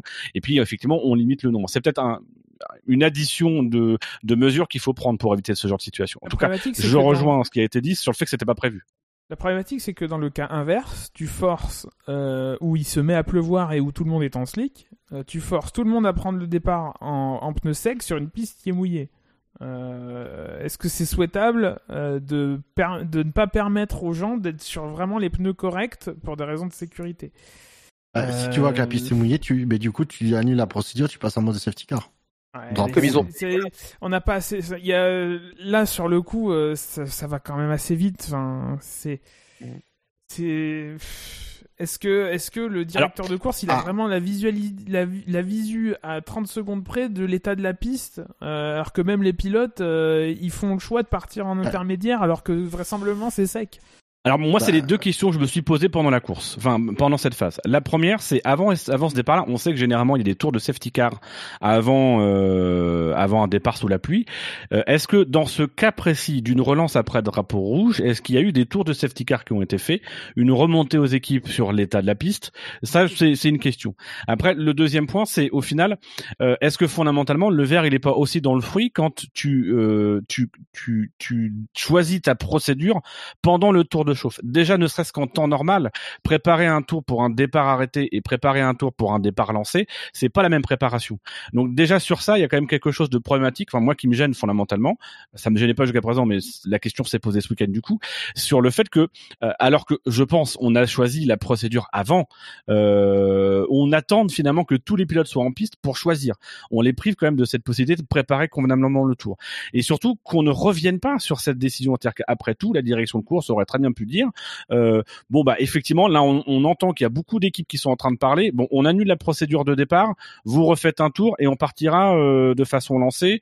Euh, voilà, on, on, a vraiment l'impression qu'ils ont fait un choix ils veulent y tenir parce que c'est aussi bon pour le spectacle. On espérait quand même tous un peu un départ euh, un départ lancé, euh, enfin un, un, un départ arrêté.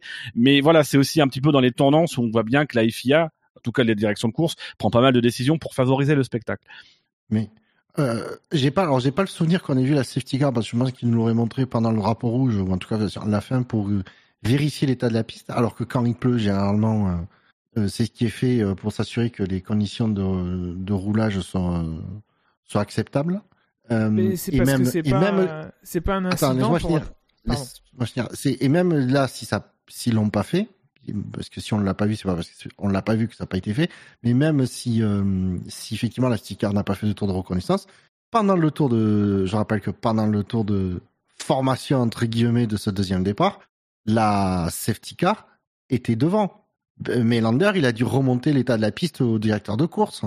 ou en tout cas, le directeur de course pouvait lui poser. En plus de toutes les communications radio entre pilote et écurie euh, auxquelles il a accès, il pouvait avoir l'avis euh, direct de, du, du, pilote de la safety car qui aurait dû lui dire non non là c'est sec ils peuvent ils, ouais ils peuvent pas partir en inter quoi c'est ouais je pense qu'ils ont pas anticipé et qu'ils enfin, je, je, suis limite de penser qu'ils s'en foutent en fait hein. euh, ah, après ça dépend parce que euh, juste ouais, euh, à Imola, après, la, après le drapeau rouge, euh, ils ont pris en compte l'état de la piste et les gommes chaussées par tout le monde, et c'est pour ça qu'ils ont mis un départ lancé.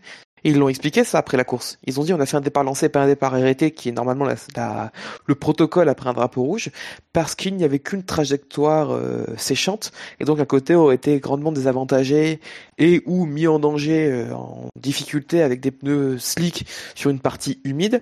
Là, le fait que, bah, surtout que les f n'aient pas vraiment roulé sur la piste, il n'y ait pas vraiment de trajectoire séchante, l'état de la piste était euh, uniforme partout sur la grille de départ. C'est peut-être ça aussi qui a joué dans leur décision de se dire bah euh, procédure habituelle, euh, départ euh, départ arrêté, il n'y a pas de raison Non mais autre euh, qu'à Imola pour changer la pour changer la règle. En, gros- en gros, euh, là, c'était pas dangereux de lancer des, des pilotes en, en, en, en intermédiaire sur une piste séchante. Hein. euh, ça, Mm. ça marche bien. Euh, ce qu'ils ont pas Au anticipé, mieux ça que c'est- l'inverse. Voilà. Et ce qu'ils ont pas anticipé, c'est qu'il y aurait 14 pilotes dans la voie, dans la voie descente, quoi. Ça.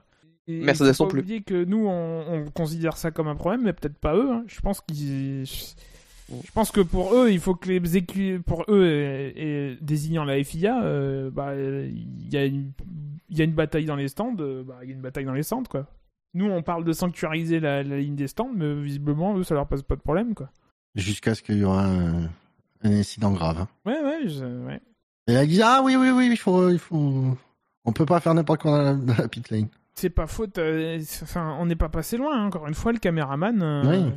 le caméraman en 2013, euh, ça, ça- ça- fait, ça a fait très peur, quoi. Enfin, moi, personnellement, euh, Alors, messieurs, je vais vous demander de vous mouiller. Euh, ça tombe bien, c'était sous il la pleut pluie, pas, avec il piste pleut séchant. pas. Euh, euh, non, aujourd'hui il pleut beaucoup.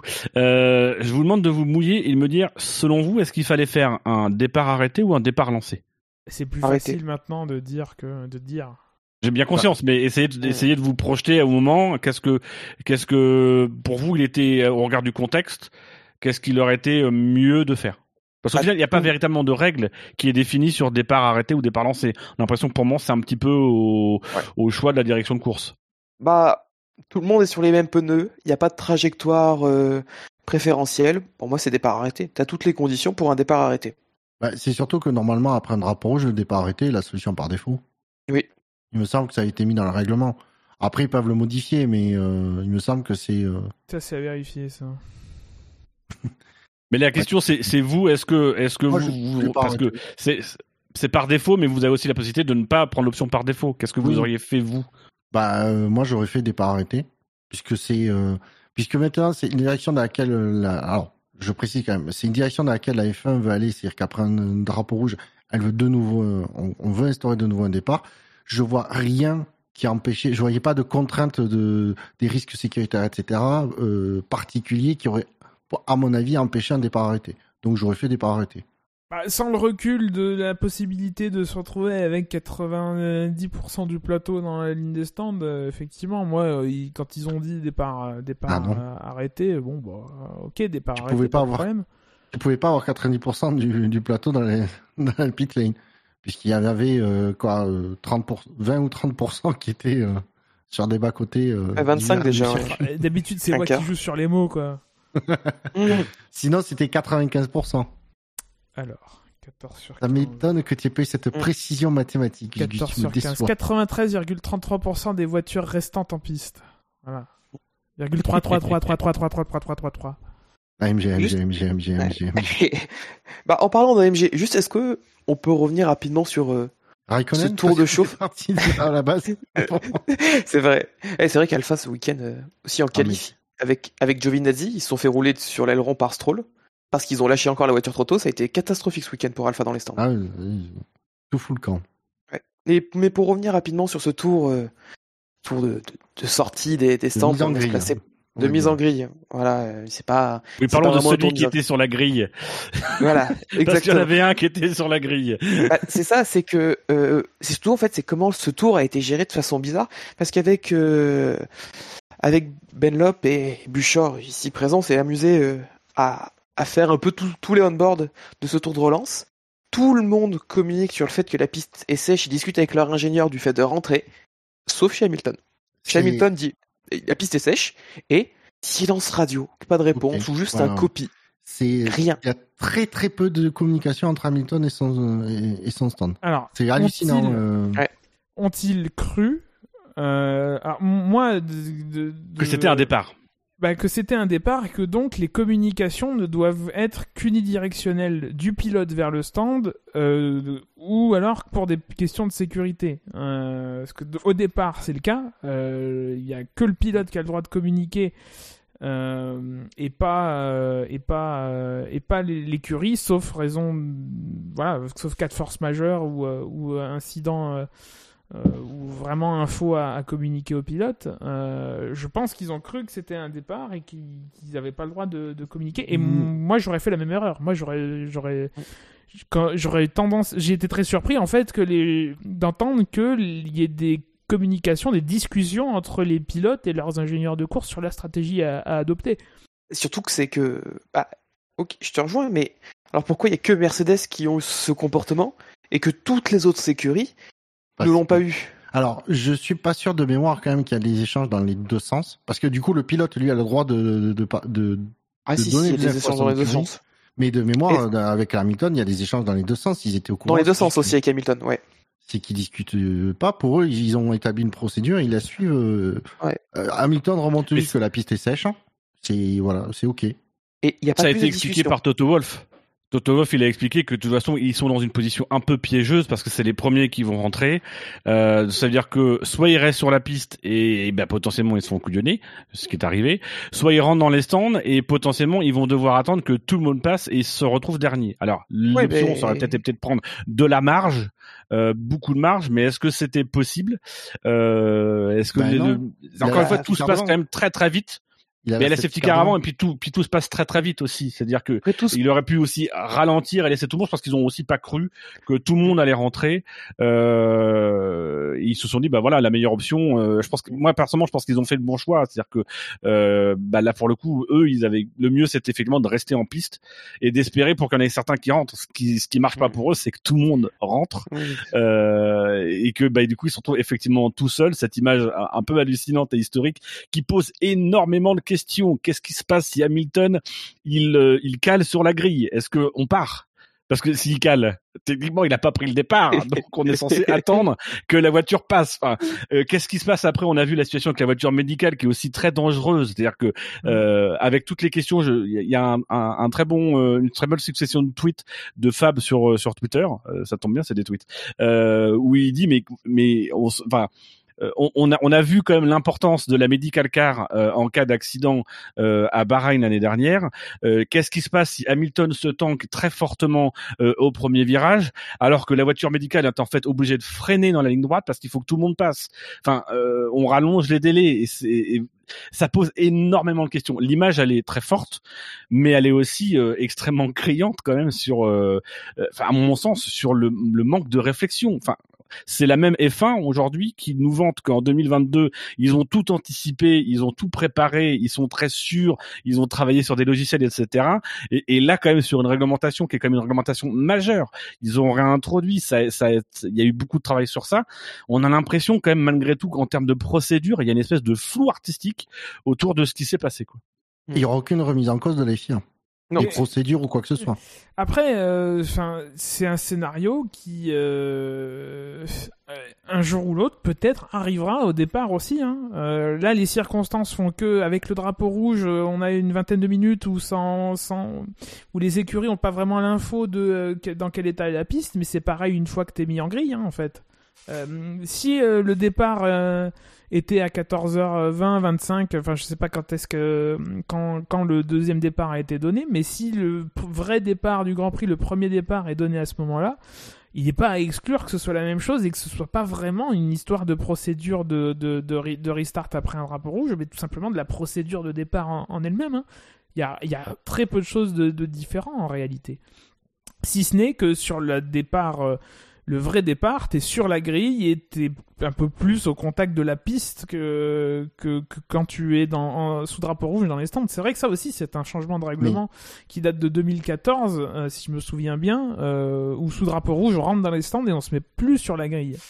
Mais la, la seule chose qui diffère, c'est que euh, rien n'empêche. euh, oui, pour un départ, comme tu dis, si le, le vrai départ avait eu lieu à ce moment-là, le vrai, le premier, euh, ben moi, ça, euh, c'est quelque chose, en tout cas, que l'écurie doit anticiper. Elle doit dire, on a un gros doute sur l'état on va dire, d'humidité de la piste. On reste prêt euh, à, intervenir dans, les stands. Il dit au pilote, c'est, toi qui décides. Si tu juges que qu'il faut changer de pneu, tu nous l'annonces, tu rentres au stand et on, se- nous on se tient prêt. Ils, peuvent le dire et le pilote a droit de communiquer à son stand. C'est pas euh, zéro communication, c'est juste du stand vers la le pilote que c'est interdit. Donc le pilote peut annoncer de rentrer au stand. Donc euh, effectivement, la situation peut tout à fait se retrouver pour un départ normal. Bon, je pense qu'on a bien fait le tour de cette procédure de départ. Euh, tu voulais peut-être rajouter des choses, toi, sur le l'image du départ, Toms? Bah euh, ouais, c'est c'est historique. On a l'impression qu'on a vu surtout un, un condensé en. On a battu quatre- Indianapolis. C'est ça. C'est c'est qu'au au premier tour on a eu un mini Spa 98. Euh, ensuite on a eu euh, on a eu un Indianapolis 2005. euh, c'est c'était c'est- c'était fou comme image. C'est Et en même temps, c'est une image symbole au moment où elle est la moins symbolique. C'est-à-dire que c'est l'image d'un Hamilton seul sur la grille, alors que c'est peut-être sous cette ère hybride euh, la saison où il est le moins seul sur la grille. Donc, c'est il y avait quelque chose de- Non, mais Et- c'était, il y avait euh, quelque chose de bizarre, quoi. et surtout, ouais, qu'il qu'il était sans concurrence en fait, avec cette Mhm. image. C'est ça. Et surtout, euh, c'est c'est la stat qui en découle, c'est qu'Hamilton est, est le seul pilote de l'histoire à avoir perdu un Grand Prix dans lequel il était seul sur la grille. Oui. Ouais, Et D'ailleurs, au passage, euh, compte pas comme un mine de rien, départ. cette- écoutez, c'est vrai. Euh, mine rien, ce, ce, ce, ce passage nous a quand même un peu sauvé la course. Euh, et cette décision de Mercedes de rester sur la grille euh, nous a aidé puisque quand même avec au premier virage euh, en moins euh, Verstappen, euh, Perez, Bottas, euh, Leclerc, euh, voilà quand même des prétendants Norris. à la victoire. Vous avez dit Norris. Euh, on se disait bon bah voilà pour Hamilton c'est bon c'est caviar c'est parti on, voilà on va plus jamais le revoir. Et mine de rien, bah là, il se passe le truc qui fait que bah, ça va rendre la course d'Hamilton beaucoup plus compliquée et qu'on va avoir un peu de spectacle à côté. Donc c'est Et c'est terrible de voir à chaque fois la capacité qu'ils ont dans des courses qui qui sont un peu folles de euh, en fait c'est comme l'œuf et la poule. On sait pas si la course devient folle parce qu'ils commettent une erreur ou parce que il y a déjà des événements qui font que et qui les mettent sous pression de prendre des décisions euh, dans des temps un peu euh, un peu réduits euh, des cas qu'ils n'ont pas forcément prévus et ils font la boulette qui, qui fait que c'est impressionnant quand même. Depuis 2-3 ans l'Allemagne 2009 le Grand Prix de Sakir euh, Monza euh, enfin c'est voilà, est-ce que c'est l'œuf, est-ce que c'est la poule, est-ce que c'est Mercedes qui se crée elle-même ces situations, est-ce que c'est les circonstances qui voilà, c'est mais ils ils arrivent pas à sortir euh, à sortir de, de, ce genre de course. C'est c'est dingue. jamais. Et après, comme on disait aussi, c'est il y avait aussi ce côté, euh, euh, c'est causé par leur première place en fait. La première place à la relance, c'est c'est un cadeau et c'est surtout c'est surtout un cadeau extrêmement bien empoisonné euh, là pour le coup parce que euh, se retrouver dans, dans une situation, euh, la fameuse situation, euh, tout le monde fait l'inverse et en fait on se retrouve que à nous c'est la mauvaise décision. Alors que s'ils étaient rentrés et que tout le monde était rentré comme euh, comme ce qui aurait pu se faire, bah, il il serait ressorti au pire sixième, vu qu'Alonso a fait un gap, a fait un trou pour euh, pour se laisser de la place.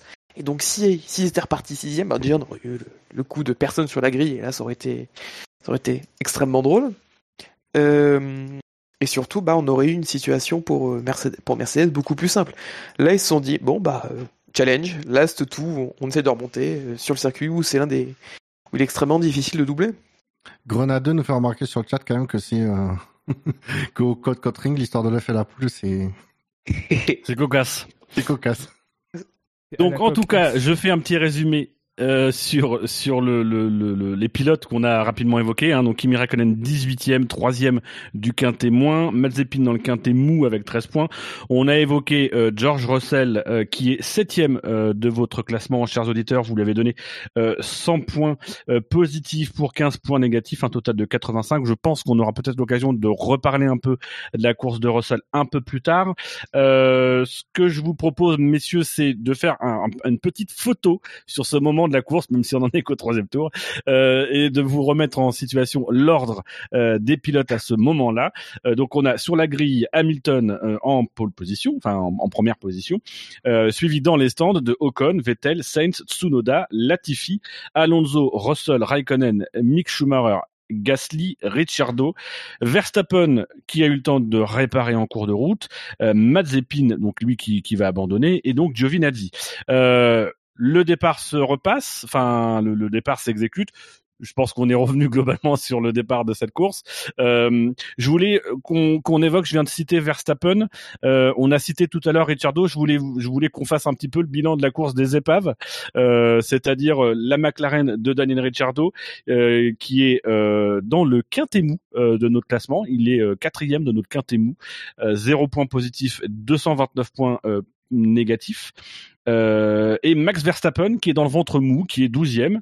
Euh, Verstappen qui avait plus du tout une voiture parallèle, enfin euh, oui, Symétrique. parallèle. Ah, Non, ils ont symétrique, voilà, la droite. hein. Il, il testait le châssis 2022 euh, sans bargeboard, euh, très fin, euh, D'ailleurs, très je crois élancé. je crois qu'à la pesée, elle passait pas la, la Red Bull. Mais bon, là, surtout, c'est pas leur faute. Ils ont pas, c'est pas vouloir essayer de tricher. hein. Parce qu'il devait manquer de bien 2-3 kilos de, de carbone. hein. Ils, ils des 100 kilos de peuvent, moins avait de dégâts. ils peuvent remettre des pièces neuves pour faire la pesée. Oh, putain, le mec, il... c'était une blague. Quel rabat-joie, non mais sérieux. Non, non, on, on ne rigole Mais pas avec la Formule 1. dégagez-moi cette... On ne rigole pas avec le règlement. C'est très sérieux, c'est très précis. Euh, c'est pas l'article Euh, 42, c'est l'article 44. alors. Euh, attention. Hein. Alors, le règlement, tu peux l'imprimer toutes les pages et les mettre là où je pense. hein. Non, c'est pas écologique d'imprimer. Méchant Buchor, pas bien. Oui, puis médicalement, faut pas se mettre des pages dans le rectum, c'est pas une bonne idée. Euh, Il y a des micro coupures Ou et alors tout, dans le bon sens. Euh, Et avec des moyens de sélection de. faut faire un cône. voilà. Un petit, un petit pour un petit tuto. Petit tuto que vous retrouvez sur YouTube ou YouPorn. Plutôt sur YouPorn. Euh, donc, juste Max Verstappen qui finit euh, 12e, 24 points positifs, 69 points négatifs. Il a été mis euh, trois fois euh, dans le, le- le top du quintémoin, euh, donc un total de moins 45. Euh, ces deux pilotes qui se sont euh, beaucoup suivis pendant la course. Euh, voilà, il y a eu un dépassement à un moment donné. Je, je voulais vous, vous interroger sur les deux courses et un peu la comparaison parce que au mine de rien, il y a quand même un assez gros écart, je trouve, euh, dans l'appréciation de nos auditeurs sur ces deux courses, alors que, euh, bah voilà, elles ont l'air euh, quand même un peu un peu similaires, même si Verstappen a, a une voiture qui, est très très endommagée. Sans les chiffres, euh, c'est très difficile à analyser. Même avec des photos, on n'est pas, on n'est pas dans le secret des lieux de savoir quelle proportion de, de performance ils ont, ils ont perdu. Les écuries vont pas nous donner le vrai chiffre parce que autre chose à faire que, que de dire la vérité euh, à ce propos, euh, donner trop d'informations aux autres euh, sur quoi que ce soit. Donc euh, ils ont fait ce qu'ils ont pu avec le matériel qu'ils ont pu et en plus même si on avait ne serait-ce que de dire oui ça a fait tant de pourcentage de d'appui en moins c'est pas vraiment ça le, le le clou du problème c'est est-ce que la stabilité de ta voiture elle reste euh, le comportement euh, est euh, prévisible ou pas c'est comme la, Williams qui en temps normal elle est, elle est comme on dit en, anglais elle est picky elle est, elle est piqueuse elle a, elle a beaucoup de de- de- d'appui euh, de pointe mais pas forcément stable sur les différentes les différentes assiettes que peut avoir la voiture enfin voilà c'est très c'est très compliqué de se prononcer sur ce genre de de de de, de, de questions euh, voilà, je peux pas te dire plus que j'ai l'impression qu'ils étaient à peu près au même niveau de dommage l'un et l'autre et euh, donc du coup euh, bah euh, Ricciardo il a subi plus que Verstappen parce qu'il a de base une voiture un peu moins performante mais même ça c'est c'est c'est euh, c'est de la divination quoi. Après, Verstappen, Parce qu'on a il, avait loin d'avoir un rythme horrible quand il était seul en piste.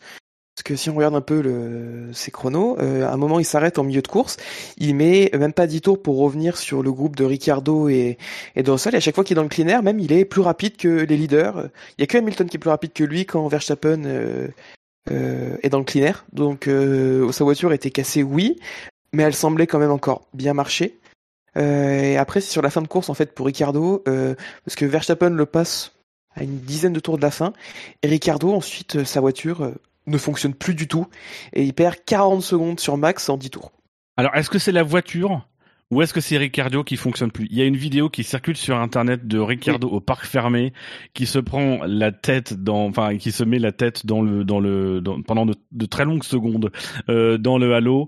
Euh, faut, faut se reprocher sur le premier départ où Ricardo fait partie de ceux qui voient la mer s'ouvrir devant lui euh, et potentiellement euh, se voit deuxième et, et, et lui qui analyse peut-être la course après un peu à froid, même si on est dans le tour de, de, de, de, de décélération, euh, se dit bah finalement j'aurais peut-être pu la gagner. Euh, en plus c'est une Renault qui gagne devant, donc voilà, c'est enfin, une, nouvelle Renault qui gagne devant. Euh, Il y a peut-être aussi un coup de morale sur la fin de course de Ricciardo euh, qui fait que voilà une fois dépassé par Verstappen, bah il y a plus trop de points, enfin les, points à aller chercher, voilà, il perd un peu le sens de sa course. Quoi. Bah, surtout que je pense que c'est la déception est immense parce que il l'a expliqué ensuite en interview. Il fait un départ, c'est le meilleur de tous. Au premier virage, il est l'équivalent de 7 6 en piste alors qu'il partait 11. Il se retrouve deux vu que les quatre euh, zigotos devant lui euh, se sortent. Et là, en fait, il se retrouve à la sortie du premier, comme on disait tout à l'heure, et il se fait percuter de nulle part alors qu'il était en pleine phase de réaccélération. Il pensait avoir passé le, le principal danger. Il se retrouve avec une voiture, euh, voiture détruite. Donc il passe dis- dis- disant yes, je suis deuxième parce qu'il l'a dit en interview. Il a reconnu que il a dit je me suis vu deuxième après le premier virage parce qu'il y était et, et, et Lance Strike est arrivé et a fait non, pas aujourd'hui. Ouais, après, euh, bon. Moi, je veux bien, euh, je veux bien entendre ça. Après, on voit des pilotes euh, qui arrivent à se remobiliser. Hamilton, quand il repart dernier, il, est un peu au fond du trou, quoi. Il est un peu deg. Effectivement, c'est Mais pas sa tout de voiture elle marche.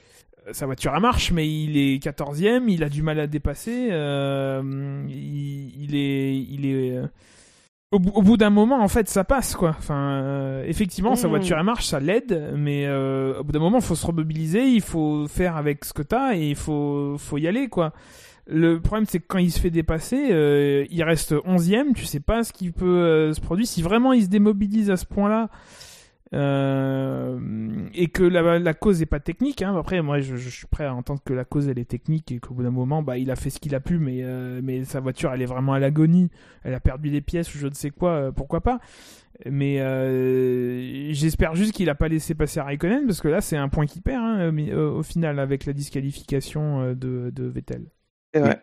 Donc je pense qu'on a fait le tour de, la course de ces deux pilotes. Je, le moment arrive de quand même euh, conclure le quintémoin. Donc je vous rappelle euh, rapidement euh, l'ordre du quintémoin. Bottas est le premier du quintémoin, suivi de Lance Stroll, de Kimi Raikkonen. Euh, il y a un pilote euh, qu'on n'a pas encore cité, euh, qui est en quatrième position et en cinquième position, donc Daniel Ricciardo. Le pilote en quatrième position, euh, c'est Antonio Giovinazzi. Donc, comme vous l'avez dit, il a pris euh, 10 secondes de stop and go. Est-ce qu'il y a des choses à dire sur sa course et aussi sur la course de, Raikkonen, qui donc Raikkonen pourrait potentiellement lui récupérer un point? Est-ce que vous avez des choses à dire ou est-ce qu'on peut clore le quintémoin euh, sur ce, Giovinazzi, messieurs?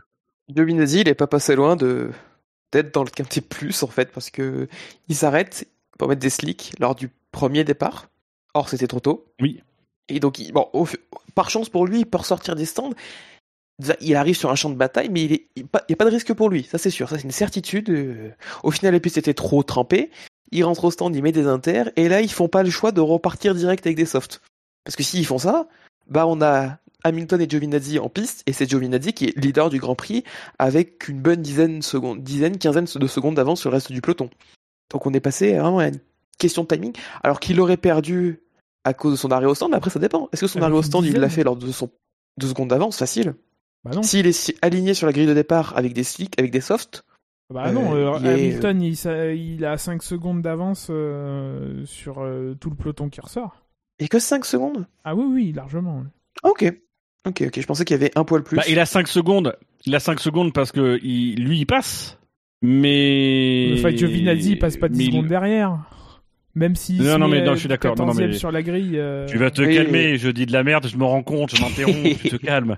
Il y a la Mais première sinon, fois que euh, ça tu te t'arrive. rends compte C'est ça. Mais sinon, à part ça, euh, bah, euh, course à oublier, il reste ensuite bloqué pendant euh, 40 tours, euh, 30 tours, pardon, derrière Schumacher, sans le- jamais le passer. Voilà, fin, fin de Grand Prix à une anonyme dernière place, euh, dernière, dernier classé. Ouais, après, là, il faut aussi se dire, et on l'a pas encore dit, mais que c'est très compliqué de dépasser sur ce circuit. avec ces voitures-là encore plus. Euh, ouais. Et certains pilotes en particulier. Oui. Mais on y reviendra.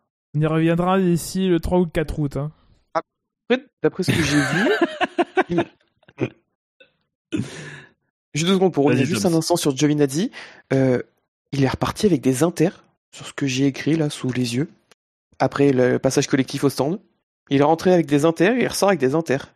Donc je sais pas si c'est euh, les stats sur le site où je suis qui sont mauvaises. Non, j'ai le, j'ai le, le, comment dire, bien sûr, le, le truc Pirelli, là, des arrêts au stand. Ouais. On voit qu'en fait, il voit sur le truc, il part bien en, bah, lui, il prend le départ pour Pirelli En en, soft. en, en médium. Qu'à la fin du premier tour, il passe les inters. Mhm. Mais, euh, le deuxième arrêt au stand qui est indiqué, c'est euh, le drapeau rouge, en fait. Et il remet des inters. Pour 8 tours. C'est ce que j'ai sous les yeux. Ah non, il ne remet pas des inters, Non. puisqu'il s'arrête, euh, il fait un troisième arrêt à- au, tro- au troisième euh, tour. Et là, euh, ou- oubliez ce que je viens de dire. Oubliez mon intervention. C'est déjà fait. Merci. Déjà- Merci, Toms. Ce sera évidemment Toujours- coupé euh, au montage si quelqu'un décide de couper au montage. Et je pense oh que non, ça non, ne sera pas celle-là, le cas. Euh, toujours, toujours un énorme plaisir. Non, Gus Gus ne, ne- ne- au montage ne coupe que les conneries qu'il peut dire. Voilà, c'est pour ça qu'on ne m'entend que 5 minutes par émission. Donc, donc, messieurs, du coup, là, on a quand même couvert quand même pas mal de pilotes. On a entamé bien le quintet mou, même si ça n'a pas l'air, ça c'est un petit peu décousu. On rappelle à nos auditeurs que vous retrouverez euh, en note du podcast et sur le site du SAV le classement complet, euh, voilà, avec tout le monde. Donc, vous inquiétez pas, vous aurez l'ordre. Euh, je vous propose de balayer très rapidement ce qui reste du quintet mou et notamment de faire un focus sur un pilote euh, que parce que moi j'ai décidé de faire ressortir ce pilote. Euh, dans le quintet mou, on a euh, en sixième position Sainz, en huitième position on a Pierre Gasly, euh, en quatorzième Tsunoda et Schumacher en quinzième. Les autres on les a déjà évoqués. Euh, je voulais faire un petit focus sur Pierre Gasly qui fait le meilleur tour en course. Euh, on peut, on peut quand même dire que c'est un travail collectif euh, de la team Red Bull, puisque euh, Red Bull n'ayant plus euh, de, de, pilote en capacité d'aller chercher le meilleur tour, qui à ce moment-là est en la possession de, Lewis Hamilton, visiblement ce qui a l'air de s'être passé, c'est qu'on a fait, on avait déjà échangé les positions, mais on a fait quasiment reculer Tsunoda le plus loin possible pour pouvoir faire arrêter Pierre Gasly, qui s'est arrêté effectivement dans les derniers tours pour aller claquer ce meilleur tour. Donc voilà, des petites armes visiblement que peut avoir Red Bull dans la lutte pour le titre, c'est aussi de pouvoir compter sur des petits détails comme ça euh, sur l'aide d'Alpha Tauri. Après, ils n'ont pas fait reculer Tsunoda. C'est Tsunoda qui s'est fait reculer tout seul, puisque bon, ça n'a pas été montré parce qu'il se passait d'autres choses en piste devant. Mais au tour 62, euh, il s'est permis de faire un petit spin au virage, euh, Ah, vi- Ah. virage 2. je Euh, savais J'ai pas été ça. gentil, tu vois. c'est l'émission Euh, plus gentille avec les pilotes. Ah, alors, non, on appelle ça la piquée euh, junior. C'est ça, spin dans Tarse juste avant bas du bidou, euh, perdu une dizaine de secondes. Et ce qui a permis ensuite à Gasly de d'avoir l'espace nécessaire pour s'arrêter. Après, je pense que Tsunoda aurait peut-être laissé euh, repasser Ouais. Gasly. Encore, c'est pas sûr vu comment il semblait mécontent lorsque lorsque Gasly l'a passé alors qu'il se prend ensuite une seconde par tour par Pierre. Bref, Ouais, à un moment, on l'entend se plaindre que pourquoi il dit non, mais pourquoi je l'ai laissé passer Pourquoi vous le laissez passer Ouais, Euh, je suis plus rapide. ralentit. Oui, mais je suis gêné. Oui, mais t'es à 3 secondes. euh, T'es gêné à 3 secondes. Euh, non. Puis sois plus Bah, proche. même, ouais, mais même à un moment donné, euh, Monsieur Tsunoda, va falloir apprendre que tu n'es qu'un rookie dans l'écurie, qu'il fait quand même face à un pilote plus expérimenté que toi. Et sur les, quand il y a une tâche à faire, euh, par exemple pour aller chercher le meilleur tour en course, ben c'est pas à toi qu'on le demande. Après, il sait peut-être que Gasly n'est pas dans les petits papiers de Red Bull. Même si, enfin, on n'en sait rien en fait. Oui, on sait, pas- on sait pas trop comment ça marche la, re- la relation euh, Red Bull Gasly. hein. Euh, Red Bull n'a plus le budget d'avoir des papiers s'ils veulent continuer à développer leur voiture et à réparer les dégâts. En tout cas, Pierre Gasly qui fait un premier tour de 7,29 km. Puisqu'il a dû contourner tout le monde au premier virage. Ah, putain, ouais, j'ai été mis- voilà. Ah, que j'avais mal pour lui. Je le vois, je, je, à l'extérieur, je, me- puis je commence à voir les- l'accident. Je fais ouf. Euh, Pierre, il est, il a l'écart de tout ça. Et puis je vois les voitures qui viennent encore. Le, oh punaise, le tour qu'il doit faire. Je fais. et il sort de là. Je vois, il est dernier. Je fais. Mais au moins sa voiture est intacte lui. Il en sort vivant. surtout qu'il y a de la ch- ouais, qu'il y a de la chance parce que quand il freine, il- les deux roues bloquent, donc il est euh, en glisse totale sans contrôle pendant euh, quasiment 50 mètres. Donc il y a Pérez, ensuite il met un grand coup de volant sur la gauche pour éviter euh, la voiture de Pérez. Donc ça a été un départ extrêmement sport. Il s'en est sorti euh, sans dégâts.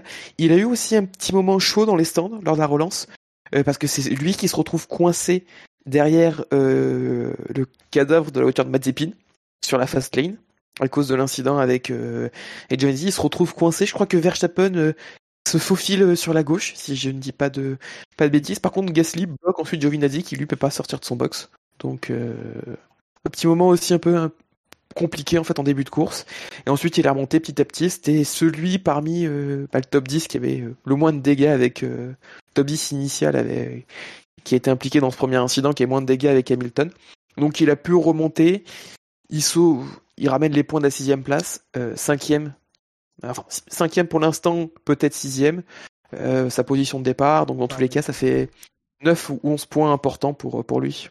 On a parlé de la sécurité dans les stands quand on a commencé l'émission il y a trois jours, je me souviens plus. plus. oui, oui, oui. On a passé un jour dessus. Ah oui. Poisson rouge. Est-ce que vous avez des choses à dire sur Sainz et Schumacher qui sont dans le quintet mou ou on passe à la suite? Bah, Schumacher, j'espère qu'il va se rétablir rapidement. Ça fait longtemps qu'on n'a pas de nouvelles, n'empêche. Ah, c'était euh, sympa la petite bataille avec euh, Mick, et... Mick, et Max. Euh. Ouais. Oui, c'est vrai. On est revenu en arrière. Enfin. Oui. Mais oui, je pense qu'il n'y a pas eu énormément de battle entre entre euh, Michael euh, entre Michael Schumacher et Jos Verstappen. Hein. Ça boxait pas dans la même. Non. Ils ont été coéquipiers, mais ça boxait pas dans la même catégorie à ce moment-là. Et puis après, ils ont pas eu les mêmes voitures. Hein.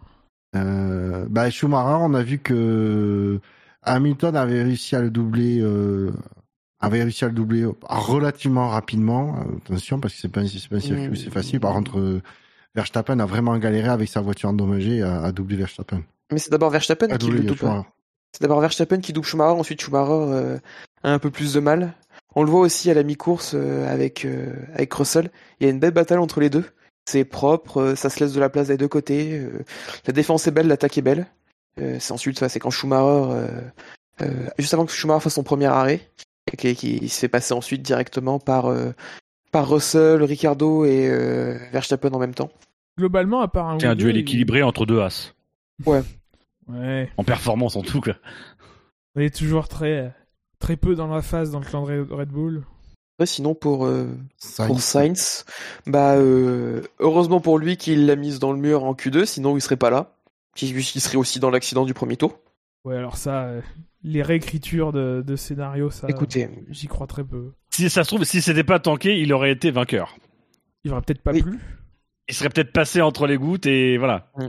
Et pour l'instant, on est sur 50% euh, de podium virtuel pour Sainz. 50% sur tapis vert. Ah, parce qu'effectivement, Sainz est, virtuellement sur le podium actuellement. même si je compte beaucoup sur les équipes d'Aston Martin pour pouvoir euh, trouver un kilo de oh, enfin, un, un, souffler très fort dans le moteur. Non, mais après Sainz, euh, c'est juste que ben, Hamilton a chaussé les des, des médiums, pardon, euh, et ça, ses pneus durs, dur commençaient à être euh, à vraiment fatigué. Du coup, Hamilton il est vraiment euh, remonté, mais à gros à coup de secondes autour sur Sainz, il a, il a plus rien faire Sainz pour pour sauver son un, podium. Ce qui est, ce Sainz qui est surtout en fin de course. Ce qui est intéressant avec la course de Sainz, c'est qu'on sent qu'il est, il a été acteur de sa stratégie. Euh, limite à donner des leçons un peu au, pitwall de, de, Ferrari, quoi. C'est. Mais on reproche assez souvent à certains, à certains pilotes de, de de, de, subir un peu euh, ce que ce que ce que leur, les directives de, des stands pour pour ne pas souligner quand un pilote fait ses propres choix gagnant ou pas, après, euh, il peut s'en prendre qu'à lui-même euh, et, et, voilà. Rappelons que de toute façon, c'est le pilote qui conduit la voiture et même s'il est rappelé par les stands et que s'il rentre pas, c'est lui qui choisit au final. Hein. Euh, même si les procédures font que normalement, bon, bah, il faut suivre ce que dit l'ingénieur. le pilote garde le dernier mot avec, avec le volant entre les mains.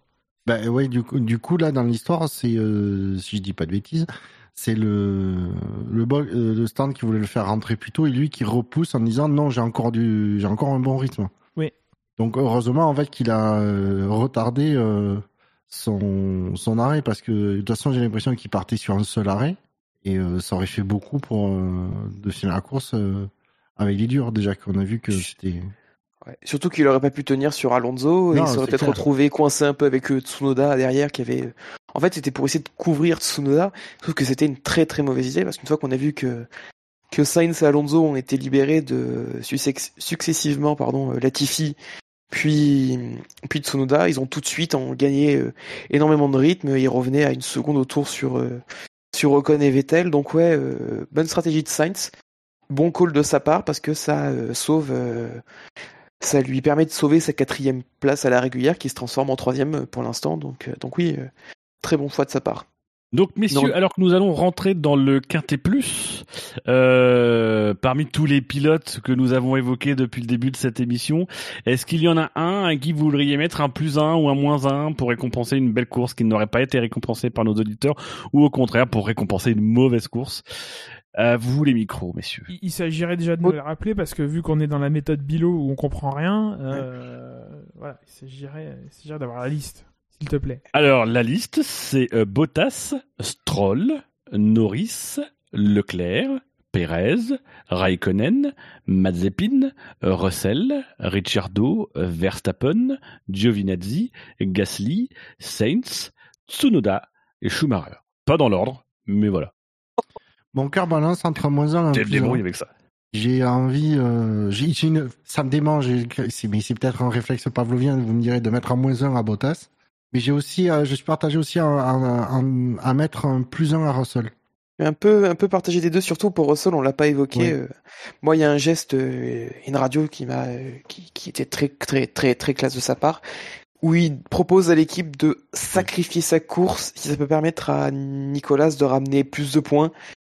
Ouais, Et ça, pour un pilote qu'on considère comme le numéro un de son équipe, euh, très clairement qui est le numéro un de son équipe, euh, un tel geste euh, pour euh, pour maximiser le résultat de son coéquipier, euh, un potentiel résultat inattendu pour son coéquipier, c'était très classe, très très classe comme radio et euh, et ça peut mériter un plus un.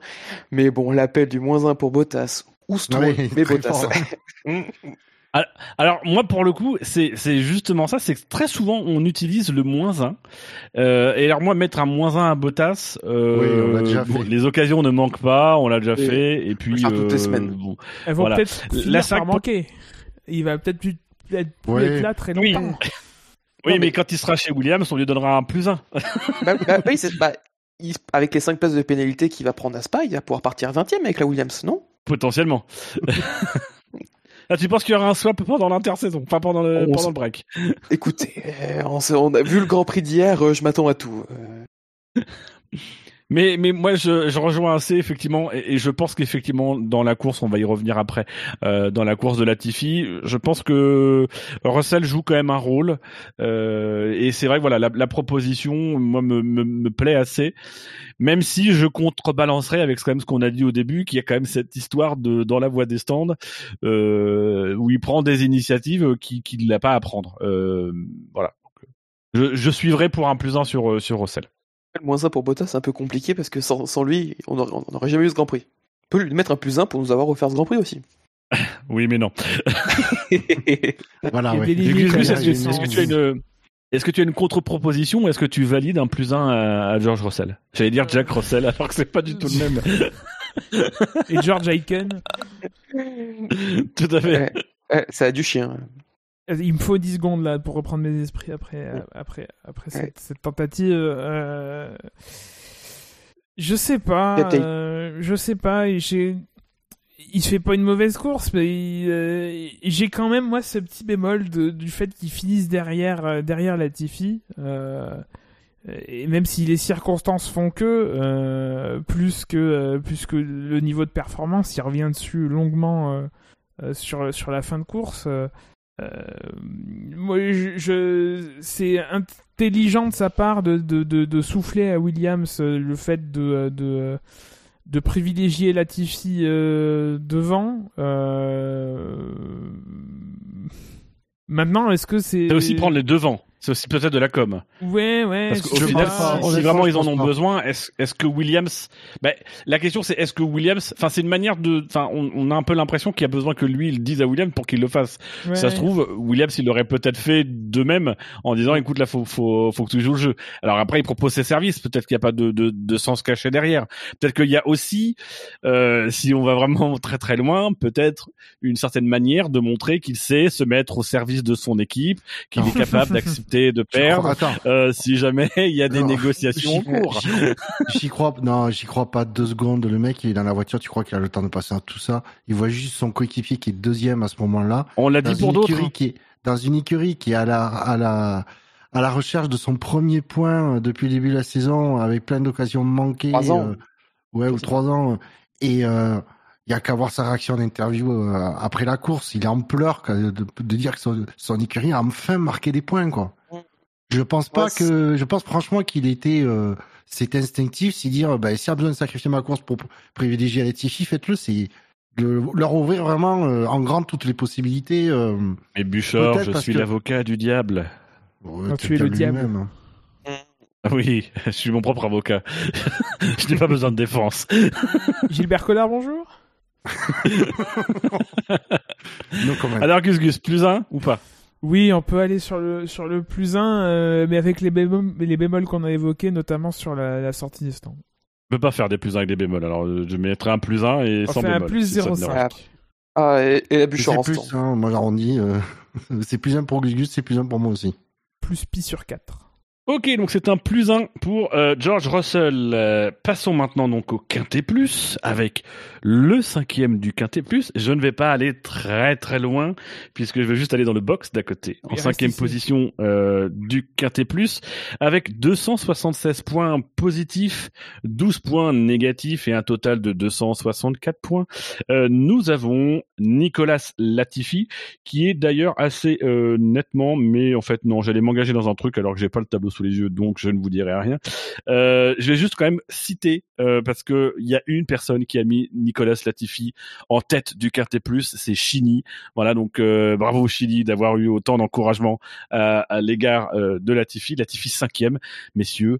Que dire de la course de l'homme qui porte le numéro 6 et qui a fait une course de numéro 6 Ah, du coup, Moi, ça a été mon barème.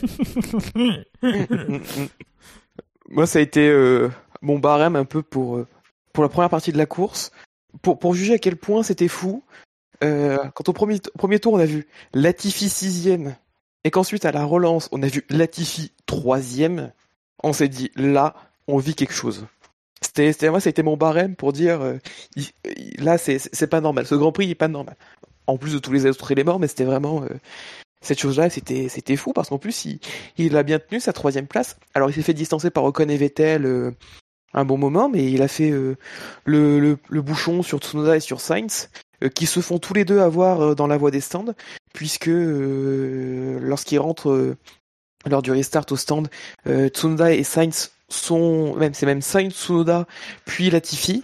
Et en sortie c'est Latifi Tsunoda Sainz. Et en fait on peut voir sur les différentes vues que chez Ferrari eux ils ont vraiment assuré le coup. Ils ont évité au maximum de pas faire de safe release quitte à être beaucoup trop précautionneux ils l'ont payé vu que Tsunoda en a profité pour ressortir et c'est Tsunoda ensuite qui était dans la fast lane et a volontairement euh, levé le pied et a laissé Latifi s'incruster euh, en troisième position Bon, ensuite, il est redescendu, mais voilà, il ramène, euh, ramène une, une huitième place à l'arrivée, une septième euh, avec la disqualification de Vettel. C'est Non, non, non, non, non. Huitième virtuel pour l'instant. oui, virtuellement. Ah non, il est septième. Dans le classement final, pour l'instant, il est septième. Il est Ah, non, dans le classement de dimanche soir, il est. Ils ont changé classement de dimanche soir, erreur. ils l'ont republié dans la journée. Mais c'est une bourde qu'ils ont fait, ce qu'ils ont publié aujourd'hui. Non, Vous verrez, justement. vous verrez. Oh, c'est terrible. On y reviendra, messieurs. Ou pas, je sais pas. On sera peut-être en train de dormir. Si, si, on se foutra sur la gueule. Euh, T'inquiète pas, ça va venir. Euh, bah, c'est- compliqué parce que d'un côté, euh, moi, je trouve pas énormément de mérite euh, de d'être resté troisième aussi longtemps, et si ce n'est de, de ne pas avoir euh, succombé à, la pression et de pas avoir fait de grosses é- é- erreurs. Et dans l'absolu, c'est ce qu'on attendait, euh, c'est ce qu'on attend hein, des, des pilotes Williams dans ce genre de course, c'est de maximiser leur opportunité. Il a maximisé ce qu'il a pu avec euh, avec son son niveau de pilotage. Il a pas fait d'erreur. Euh, est juste pas excessivement rapide quoi. C'est mais c'est c'est rien de nouveau euh, c'est rien de nouveau. Il a fait il a fait le job comme il a pu. Il a fini devant Russell parce que son premier virage euh, a été euh, lui a été plus favorable. Euh, c'est bien. Euh, c'est pas non plus ébouriffant quoi.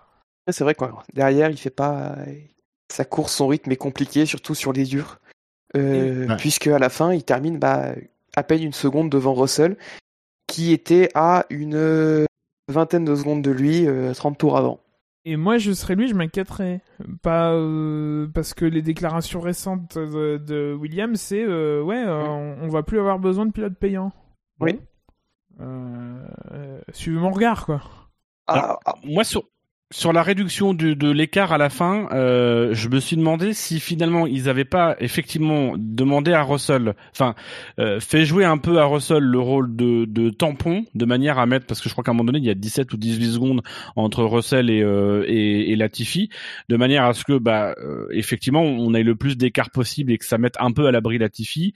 Et à partir du moment donné où il y a de la pression vraiment qui arrive derrière Russell, bah là, l'écart se réduit assez naturellement.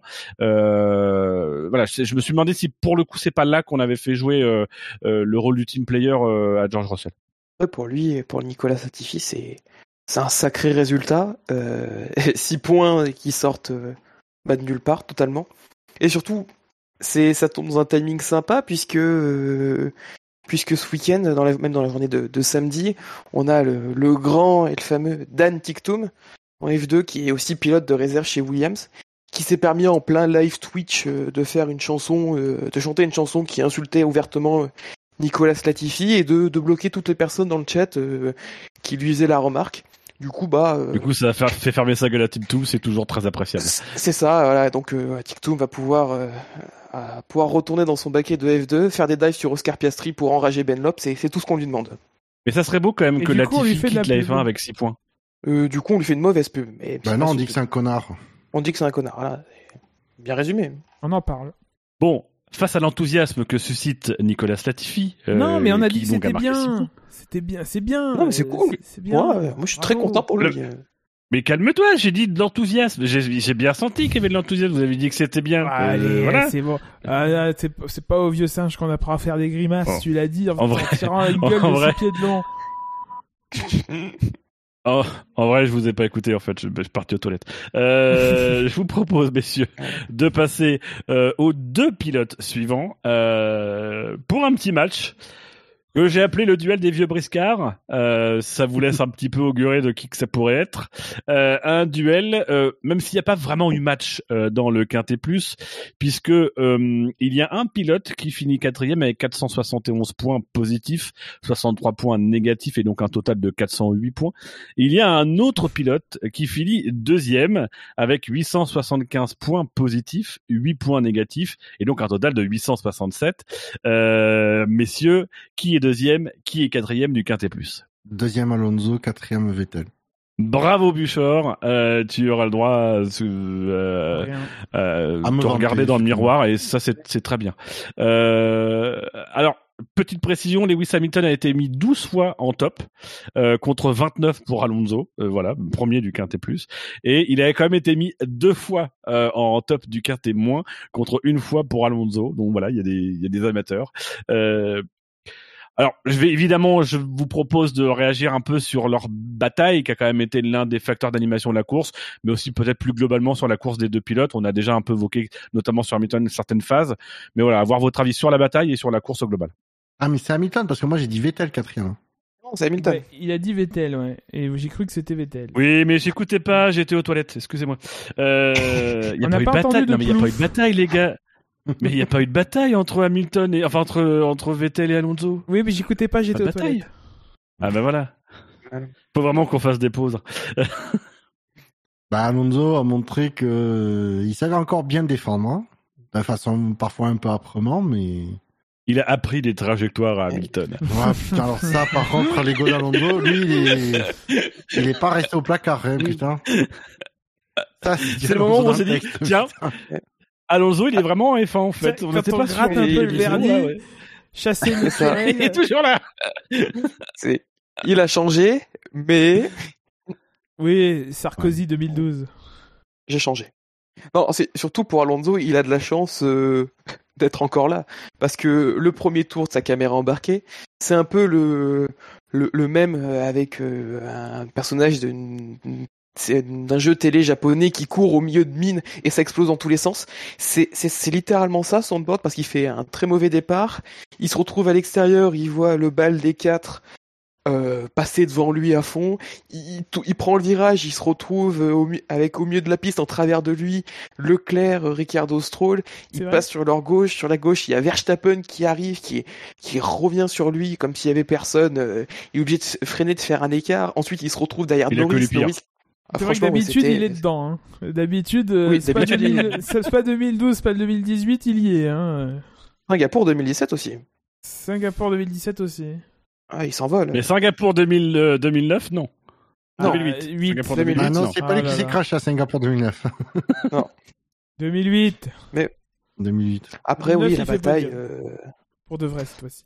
la bataille, on s'est, euh, on s'est régalé euh, euh, pendant pendant pendant pendant dix tours. C'était c'était bien mené de la part des deux. On a vu des petits coups euh, assez assez vicieux euh, de la défense d'Alonso, notamment. euh, je crois que c'est au tour 63, deux tours avant qu'il se, pa- fasse passer.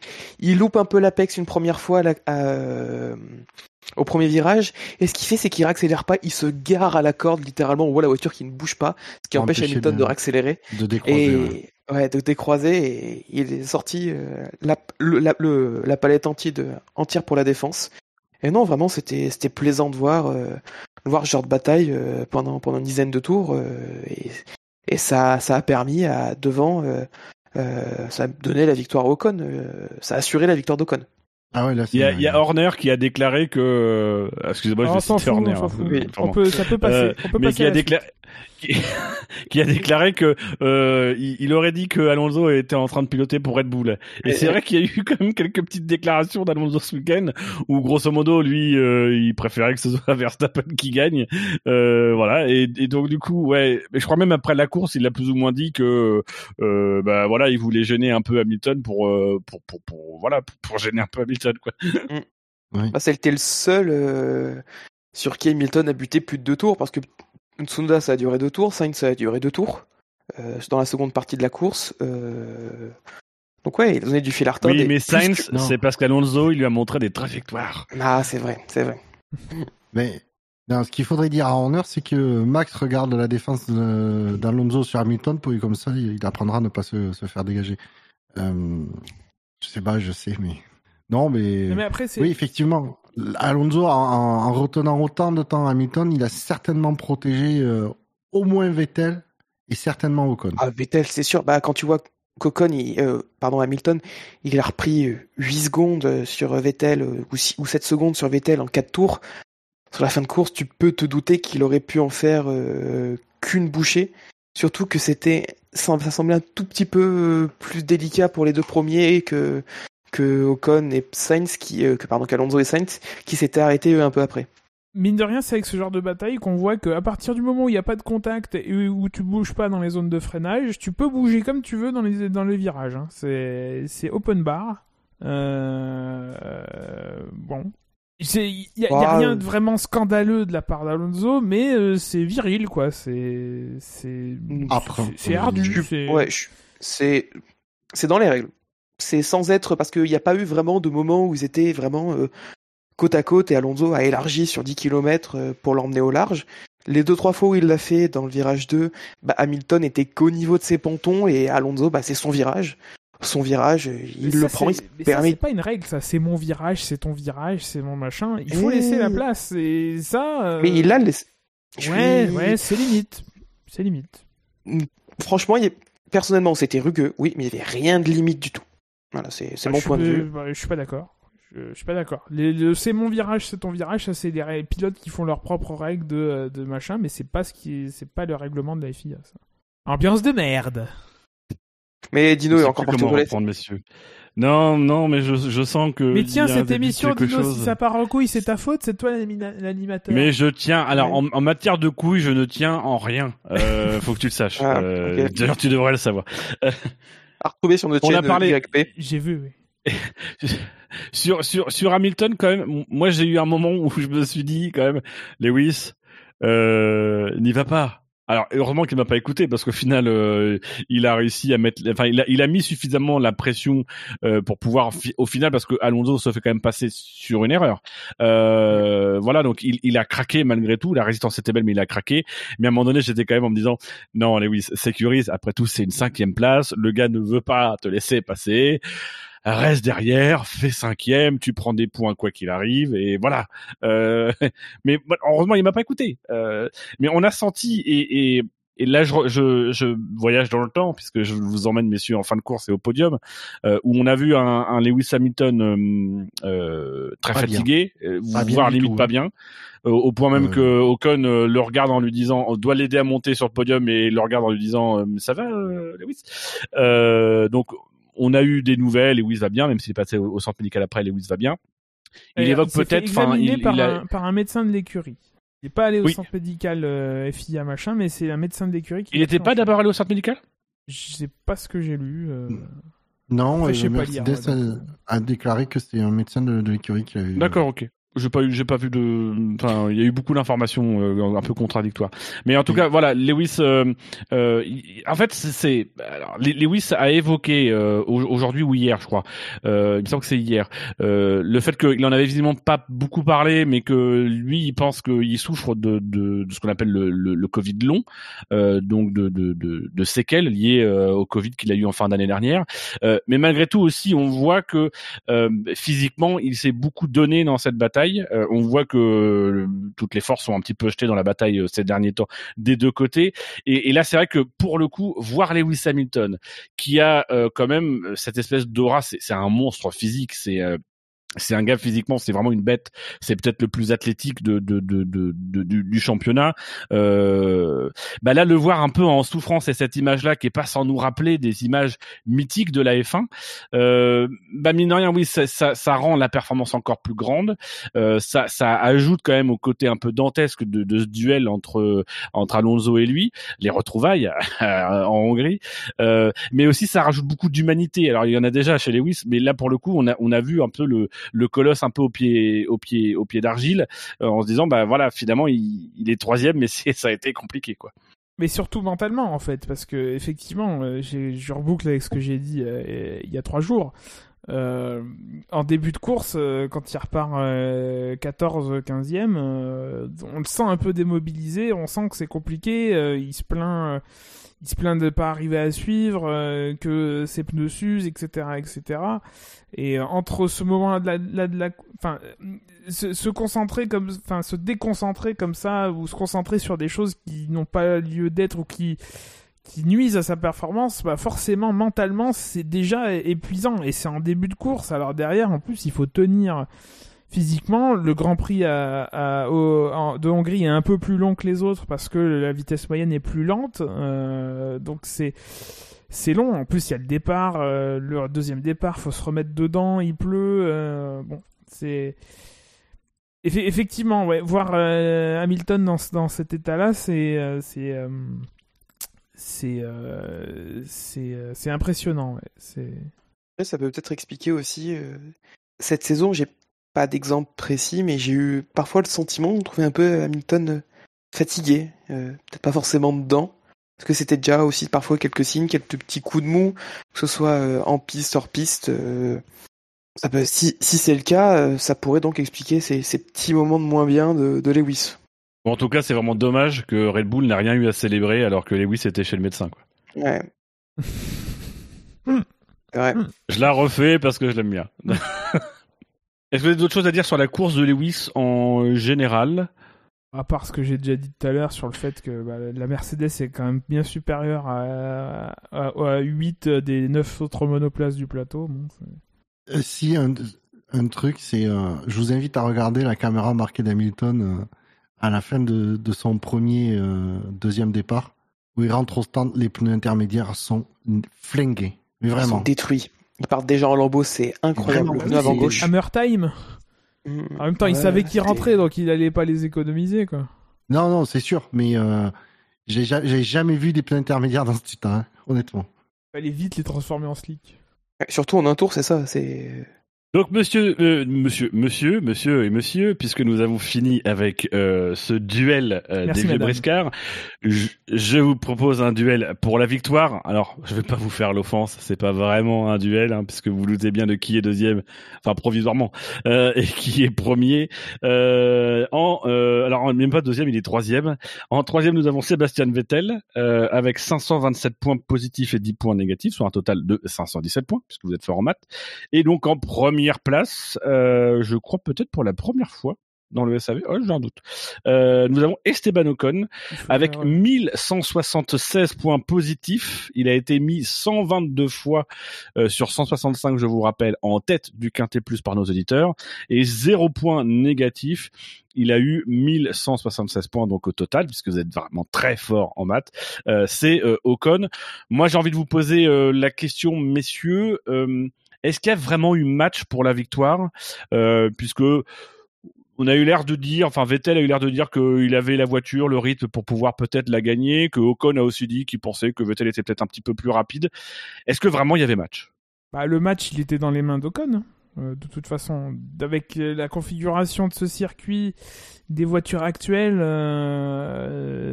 c'est à Ocon de faire une erreur pour permettre à, Vettel de, euh, de, euh, de passer, ou alors Vettel euh, et à Aston Martin de tenter un coup euh, plus tôt dans la course. Et, mais ils ont jamais eu la, ils ont jamais eu le, le gap pour le faire. Ils ont jamais euh, avec euh, avec Alonso et, et Sainz derrière, ils pouvaient pas se permettre de, de de se décaler complètement, de se décaler complètement. Donc donc leur chance. Euh, La chance de de Con, c'est qu'aussi c'est que Vettel s'est loupé dans son rentrée au stand. Il est vraiment rentré sur des œufs. Euh, son handboard vaut, vaut le coup d'œil. Et ensuite, euh, l'arrêt était un poil long parce que vraiment, il ressort euh, 6, 7 dixièmes devant Vettel. Et euh, alors que Vettel perd quasiment 2 secondes par rapport à Ocon sur l'entièreté de la traversée des cendres. Du coup, euh, Ça aurait tout changé. Son tapis vert, ça aurait tout changé. Du coup, ouais, euh, du coup, pas passé loin. Après, euh, après, sinon, à part ça, il a maîtrisé la course. On voyait que, que Vettel, quand même, semblait plus rapide. Euh, un chouïa, mais il a jamais eu l'opportunité de dépasser. Une fois, il a failli glisser son aileron lorsqu'ils sont revenus sur Giovinazzi. Mais à part ça, à aucun moment, on a vraiment vu un Vettel extrêmement dangereux euh, pour tenter. À un moment, j'ai eu peur que ça fasse... euh, bah, au moment où ils reviennent sur Giovinazzi, j'ai eu quelques flashbacks de Bahreïn, où Vettel avait percuté Ocon. Oui, c'est vrai. C'est à 3-4 mois, mais c'était déjà dans cette configuration. virage aussi déjà. C'est ça, sauf que c'était pour un virage à droite. euh, beaucoup trop de coïncidences, mais c'était pour la 13e place, pas pour une victoire. Bah, c'est déjà qu'il y a à noter, c'est que Vettel a pas fait de tête à queue. Mais arrêtez, vous êtes méchants. J'attendais qu'il réagisse. propre, la carotide. Non, mais- Non, non, très, très belle course de Vettel, effectivement. Surtout que, avait- alors, je suis n'a désolé. pas souffert. Après tout ce qu'il a fait comme, après tout ce qu'il a fait euh, ce week-end comme comme communication, on peut Oui. pas lui reprocher de faire de temps en temps des têtes à queue. Oui. Oui, Ah, il- Je, je Ah me non, désolidarise non, de moi-même, sachez-le. Non. Effectivement, sur la communication, il a été impérial, euh, Vettel, tout le week-end. Encore plus à la fin, quand il est allé voir le commissaire. mais- Mais en- en- encore plus aussi, euh, c'est une petite histoire aussi, l'histoire de, de jeudi, euh, quand il est avec le, le, le couple et la demande de mariage. Oui, c'est, Oui. je sais pas si vous avez vu ces petites histoires là, petite histoire qui fait toujours sourire et avec Vettel qui prend le temps d'aller d'aller à la demande de mariage d'un d'un- d'un couple hongrois et qui a même pris le temps d'écrire une lettre manuscrite aux deux pour leur souhaiter des des Il adore les lettres leurs meilleurs vœux mais c'est c'est voilà c'est c'est ce- au niveau de ce week-end la Vettel hors piste c'est c'est magistral. Il, il- Il il était grandiose.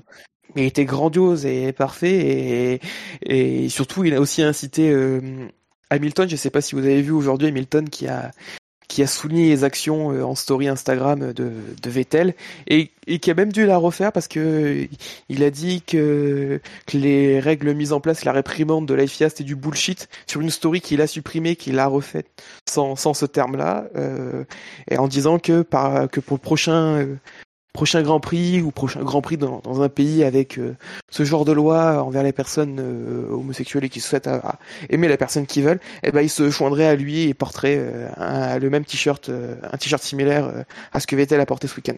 Non, parce que là, quand même, où il était impérial, c'est que donc pour la petite histoire, donc pour sur le la, la petite cérémonie avant le départ, là, le, le, fameux moment euh, We Race as, We Race as One. Ouais, avec une petite astérix à, à la fin. Euh, Vettel avait mis donc un t-shirt euh, aux, aux, couleurs LGBT et euh, du coup il a été convoqué après la course pour justement infraction au truc de, de pré-course. comme justificatif, il leur dit ah oui j'ai oublié de l'enlever parce que comme il se mettait à pleuvoir, il voulait rester, il voulait se protéger ou un truc comme ça. Quoi. En gros, il a sorti un gros boba. La FIA, de toute façon, je pense, elle avait, au pire, il a, voilà, ils lui ont mis une amende. Vettel dit que de toute façon, il pouvait. Mais la FIA, ils sont obligés de, ils sont obligés. Oui. Ils, sont, enfin, j'en ai vu certains qui sont tombés sur la FIA pour ça. Ils sont obligés, ils sont dans leur rôle. Euh, C'était de la comédie aussi parce que bah, Vettel lui-même ne s'en cache pas et, il a dit aussi après, il a dit moi au pire voilà qui me disqualifie, tant pis, je continuerai à le mettre et, et voilà donc c'était c'était une espèce de une espèce de jeu, mais faut qu'on se mette dans la tête que la FIA est une structure aussi qui fait de la diplomatie, une structure qui contribue au soft power et donc du coup oui ils sont obligés sur des cas comme ça de codifier les choses. Euh, la position est, est, très complexe. Alors euh, c'est ce qu'on avait souligné l'an dernier, c'est la difficulté de d'avoir d'avoir un slogan et d'avoir une démarche dont on sait qu'elle sera nécessairement limitée parce que il va y avoir des contrats en jeu. Là, je vois parler de, du Grand Prix d'Arabie Saoudite. Ben, tendons-nous à être déçus par tout le monde en Arabie Saoudite parce que là c'est bien, c'est la Hongrie. Bon, la Hongrie ouais. c'est pas gênant, il n'y a pas trop d'intérêt hongrois en Formule 1, ça va. L'Arabie Saoudite c'est pas la même sauce, donc on, on, on en reparlera en fin d'année. Oui, c'est vrai que ça peut être très euh, très compliqué. Euh, mais mais voilà, donc euh, la FIA, elle est elle est clairement dans son rôle, euh, elle a codifié, elle essaie de faire respecter les trucs.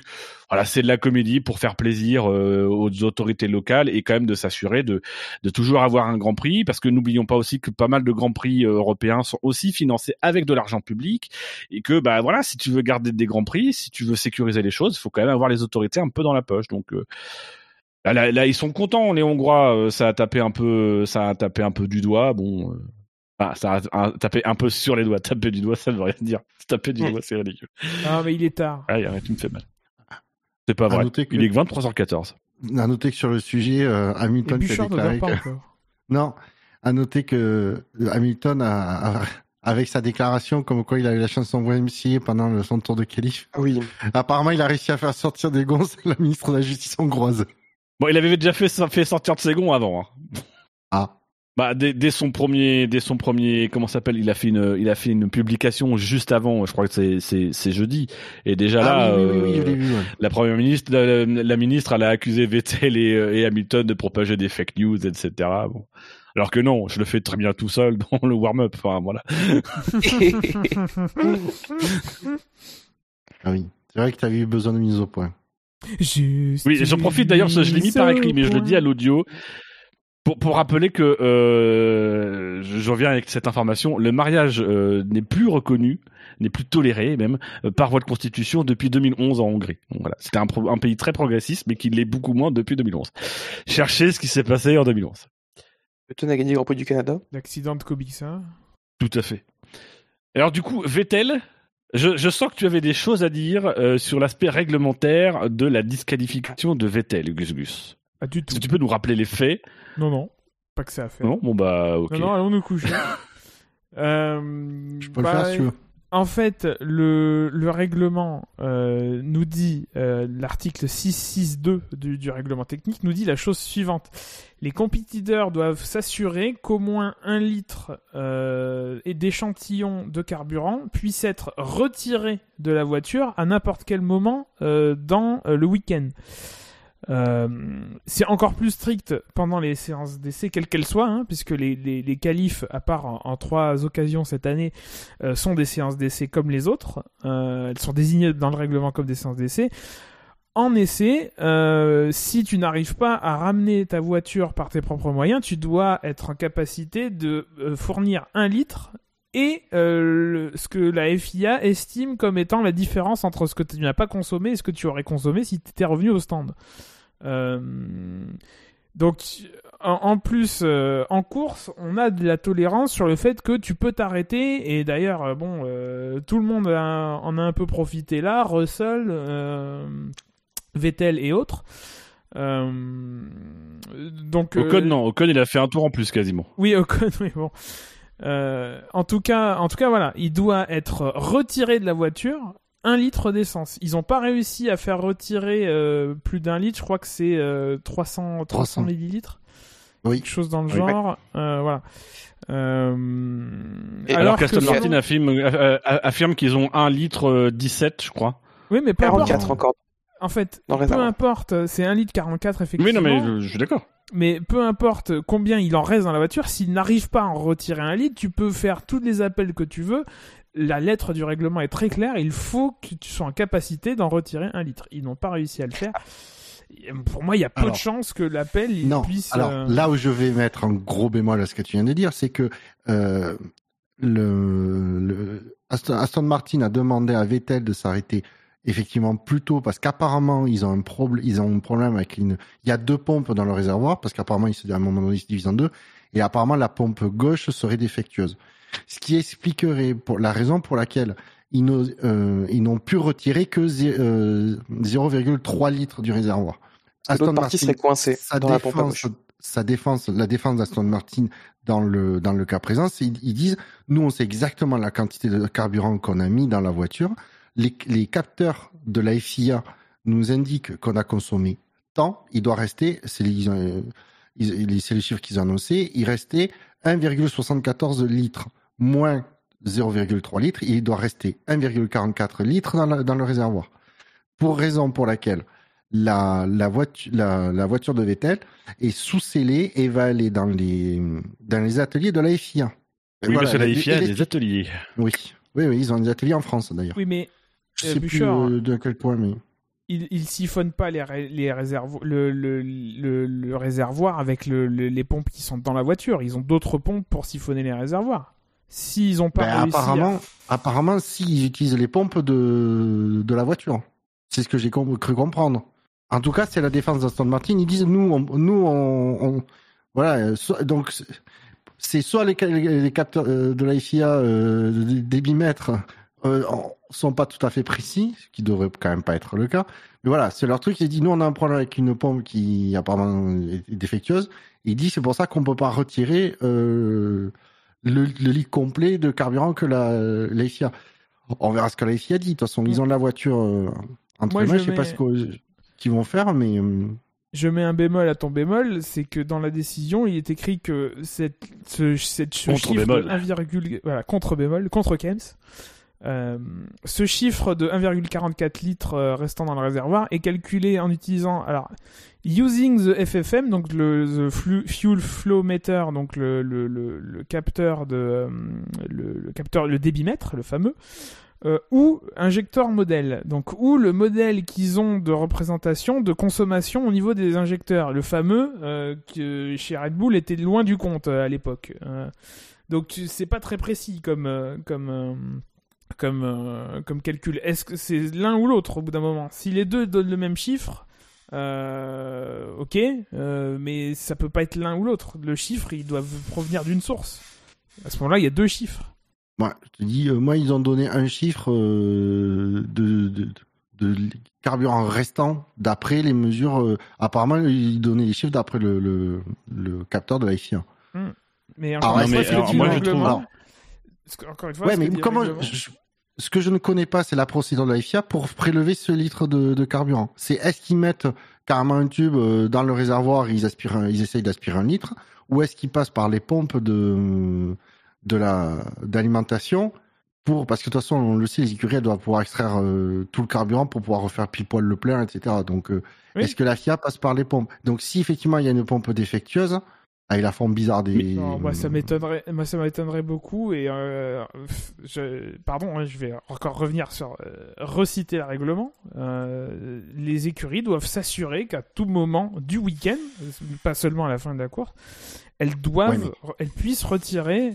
Oui, Ah, mais, mais- et si la pompe est défectueuse, la pompe est défectueuse. Au bout d'un moment, c'est comme ça. C'est la vie. Oui, sauf que si si euh, alors sinon, alors pourquoi est-ce que la FIA s'emmerde à prendre la voiture de Vettel et la ramener à, leur, à leurs ateliers? Ça, je sais Et pas. la pompe est défectueuse, c'est comme ça, c'est la vie. Pensons à tous ceux qui sont sous insuline. Oh, il y a les tagada pour ça. Non mais alors moi messieurs, je suis désolé, je vous entends parler règlements, c'est très c'est très bien, hein, euh, je vous entends parler réglementation, mais on est d'accord que Vettel ramasse les déchets dans les tribunes, il met des masques euh, Rainbow, euh, du coup le règlement ne s'applique pas. À un moment donné, faut être cohérent. Euh, Non, après, on a un pilote qui, qui, qui est comme ça, euh, voilà, qui fait plein de choses bien. Et ben du coup, on doit, en tout cas, c'était un peu la tendance sur les réseaux sociaux. On doit, en tout cas, du coup, ne pas sanctionner parce que quand Mais même. arrêtons de commenter les cool. commentaires Ah des réseaux sociaux. Par pitié. Mais me fais pas chier, je Par- meuble. J'essaye de. contre, de- non, J'ai pas besoin de meubler, il est Non, non. 23h23, on n'a pas, fait- on n'a pas fait la moitié de l'émission. Non, contre, là où je, je te rejoins, Dino, c'est que si, ouais, s'il y a une- si effectivement il y a moins d'un litre de, de, de carburant dans le réservoir, Vettel est disqualifié, il y a, y a, y a pas à tortiller quoi. Le règlement, il. Vettel est très au courant, Hamilton aussi, parce qu'ils ont été tous les deux disqualifiés de qualification à cause de ça, quand, quand ça a été mis en place à l'époque. Moi, Ah, mais ça, c'est voilà, règlement, faut- euh, règlement sport- euh, sportif, il est clair et net, euh, ou technique même. Il est clair et net, euh, voilà. Moi, je dis, je, là où je, je me fais l'avocat du diable, pas que c'est moi, je dis juste qu'apparemment Aston Martin a subi une défaillance à- euh, qui est vraiment pas de leur ressort, mais, et que sans cette défaillance, ils auraient pu euh, extraire le litre de carburant sans problème. Après, je laisse entre les mains de la FIA. Je- je- je Bah, te si- rejoins non, mais attends, arrête, arrête, Gus Gus, si la pompe tombe en panne, ils y sont pour rien, Aston Martin. Ils ont pas un bouton pour faire péter la pompe à distance. Mais c'est leur pompe. Alors, j'ai envie de dire, et s'ils avaient demandé un litre d'essence de carburant à Grosjean euh, à, Ba- à Bahreïn en, deux- en 2020 Eh ben, il fallait le prendre dans l'air. et pourtant, c'est pas de la faute de. C'est pas- ben ouais, Ah, chaud je- comme je sujet, le ça. Votre litre brûlant même. Euh, voilà, c'est après, comme je dis, après c'est les FIA qui jugent. Euh, ceux qui sont, euh, s'ils estiment que c'est une circonstance exceptionnelle et qu'ils embarquent la voiture, ils vont essayer, euh, hors comment, ça j'en sais rien, ri- voir s'il y a vraiment euh, le chiffre annoncé par, par Aston Martin. Très bien. Alors, je, je note juste quand même que euh, je- petite pensée à Benlop qui est sur le chat, euh, qui, qui nous parle des pompes de Vettel. C'est vrai que ce week-end c'était une histoire de pompes pour Vettel puisqu'il y avait les pompes Rainbow et maintenant il y a la pompe Aston Martin. Euh, je, je voudrais juste quand même qu'on qu'on rappelle et qu'on resitue quand même l'historique de cette règle qui de mémoire avait été introduite après la pole euh, de le, le- le meilleur temps en qualification de Hamilton en 2012 à Barcelone, si je me trompe pas, qui lui avait été retiré euh, et on avait introduit, si ma mémoire est bonne, à cette règle après. Il avait, elle lui avait été retirée parce qu'il s'était arrêté en piste. Et, et la logique, c'est surtout ça, c'est qu'à un moment donné, euh, c'est c'est comme tout, il faut avoir, il faut avoir des règles et des valeurs qui sont précisées, etc. Ça peut nous sembler injuste. Moi, ça me fait chier parce que, ben voilà, j'étais content de la course de Vettel. Maintenant, tant pis. Euh, mais on ne, on, on doit, on se doit quand même d'avoir un point de règlement qui empêche qu'on ait des voitures qui s'arrêtent en piste parce que sinon c'est la porte ouverte. Tout le monde va s'arrêter en piste et va jouer la consommation euh, et il y a plus de responsabilisation sur ça. Donc euh, voilà, il faut la règle. Bon bah pour le coup. Même si c'est alors après je je je suis pas dans les détails techniques hein euh, je, je effectivement je rejoins un Bouchard si c'est si c'est un problème technique ce serait ça serait ça serait chiant euh, ça, ça ça me gaverait encore plus qu'on pénalise Vettel mais à un moment donné, bah voilà, oui, il faut, faut trancher et euh, ou alors faut qu'on autorise Aston Martin à remettre une pompe de même spécification pour retirer euh, le- l'essence. Tu vas avoir du mal sans vider le réservoir, à mon avis. Ah bah non mais euh, moi je propose des solutions. Euh, après, il Des idées. Des idées. Oui, des idées, oui, mais pour moi c'est des Oui. solutions. Euh, en tout cas, euh, je pense du coup qu'on a fait le tour de la course de Sébastien Vettel. Parlons d'Esteban Ocon. Deuxième victoire française en moins de dix mois. Un peu à la surprise générale, mais déjà la première était un peu à la surprise générale. Légèrement, Euh, légèrement. Est-ce que vous avez alors je vais vous donner mon sentiment. Moi j'ai j'ai alors euh, j'ai moins vibré euh, pour cette victoire. D'abord parce que je suis un peu moins un peu moins intéressé par Esteban Ocon. Euh, et en plus j'étais en silencieux, euh, mais aussi parce que bah euh, bon il y a quand même plus de 20 ans avant la victoire de Gasly.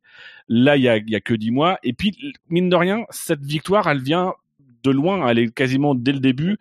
On se dit bah cette victoire elle est vraiment réalisable et, et Ocon a finalement tout fait pour qu'elle se réalise.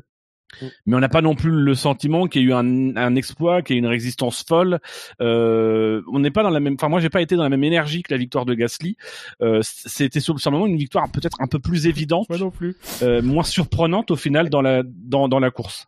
N- Ah, Non, ah. c'est c'est qu'il y a eu Vas-y, Bouchard. un... Alors là, je vais souligner quelque chose. Euh, ouvrez bien, vous pouvez, euh, ça- vous allez pas m'entendre dire ça souvent. Le réalisateur était très très bien dimanche. C'est vrai. C'est-à-dire qu'il a suivi les batailles en piste qu'il y avait à suivre. Et donc du coup, quand il y avait, quand Vettel était pas euh, était pas dangereux pour, euh, n'était pas menaçant pour Ocon, il nous, il se, il nous montrait pas la tête de la course. Donc on a pu suivre la bataille Alonso Hamilton, etc., les, les dépassements de d'Hamilton, de Verstappen. Et, et donc, du coup, contrairement à Monza l'année dernière, où comme il, il se passait ri- quasiment rien d'autre en piste, on a pu suivre le quasi- quasiment Gasly depuis le, deuxième départ. Où on a eu cette montée, en, où on a vu Sainz revenir petit à petit, ce, danger arriver, et donc l'intensité montée de, la- course. Comme tu dis, il y avait 24 ans et pas euh, 10 mois, ou je sais pas combien. Donc voilà, je pense qu'il y a aussi ça qui fait que moi je me souviens, j'étais, je devais avoir le quart à 180 à Monza là, pendant 20 minutes. Ah, Il y a ça et surtout, c'est comme tu disais, on s'y est préparé pendant l'intégralité de la course parce que dès le cinquième tour, il est leader. Il est leader, la course était folle, on savait que tous les favoris étaient hors top 10. Euh, on se disait, euh, on a vu qu'en plus derrière ça faisait bouchon, qu'il y avait du mal à remonter, on s'est dit, bah, euh, on- on- là on est plus parti pour une victoire de d'Ocon qu'autre chose. Alors que à Monza, bah déjà il se passe rien pendant la course. Euh, Gasly se retrouve euh, troisième sans safety car du tout parce qu'en fait il se retrouve troisième dès la relance euh, sous voiture de sécurité. Euh, ensuite il prend il prend la tête au, au deuxième départ et la pénalité d'Hamilton. Et ensuite il se passe rien en piste à part la remontée de Sainz sur les derniers tours qui nous laisse euh, où on est tous pendus juste au timing entre les deux euh, parce qu'on sait que Sainz est plus rapide et tout. C'était pas du tout la même phy- physionomie plus le contexte extérieur de l'attente comme euh, comme vous l'avez si bien dit. Fait qu'on ça n'a pas été les mêmes sensations. Il n'y a pas eu ce, pic d'intensité comme on a connu avec Gasly et sorte de pic d'in- d'intensité qu'on risque peut-être même de vivre qu'une fois euh, dans notre vie en tant que fan de F1 tellement c'était euh, tous les éléments étaient étaient fous. Euh, là on a eu le temps de s'y préparer mais mais là c'est au final quand on prend un peu du recul, c'est quand même un gros waouh, faut pas oublier qu'il y a même pas 18 mois, Ocon ne roulait plus en F1 il y en a combien qui sont qui ont été virés de la F1, qui ont été éjectés de la F1, qui sont revenus, qui ont gagné une saison complète? Euh, de, de, de tête comme ça, je, je ne pourrais pas dire. Et surtout, bah, pour le personnage, alors oui, on peut, on est peut-être une personne, un pilote qu'on apprécie peut-être moins facilement que Gasly, qui est, qui est assez pour, qui est assez, qui est assez fan, mais qui a surtout, on a l'impression, plus de, plus de. Il a des de- fans euh, il en a quelques-uns. Plus de critiques contre lui qu'autre chose, mais euh, c'est surtout, c'est euh, prends un peu du recul, c'est quel quel conte de euh, quand on prend du début de sa carrière jusqu'au sacrifice en, arrivant euh, gagner un Grand Prix de Formule 1, c'est euh, c'est c'est une sublime histoire. C'est une sublime histoire. Sans compter derrière aussi euh, le fait que ce soit en Hongrie, que ce soit la première depuis le retour de d'Alpine Renault, qui est aidé par Alonso, qui a gagné 18 ans plus tôt sur circuit. Il y a plein aussi de petits clins d'œil derrière qui font que, qui rendent la victoire encore plus belle après coup. Mais c'est vrai que sur le moment, euh, on n'a pas du tout eu la même émotion qu'à Monza. Et euh, Ah, Julien Febro, il a eu la même. Julien Febro, il s'est forcé d'avoir la même émotion qu'à Monza. Ça, ce n'est pas très bien, très très juste.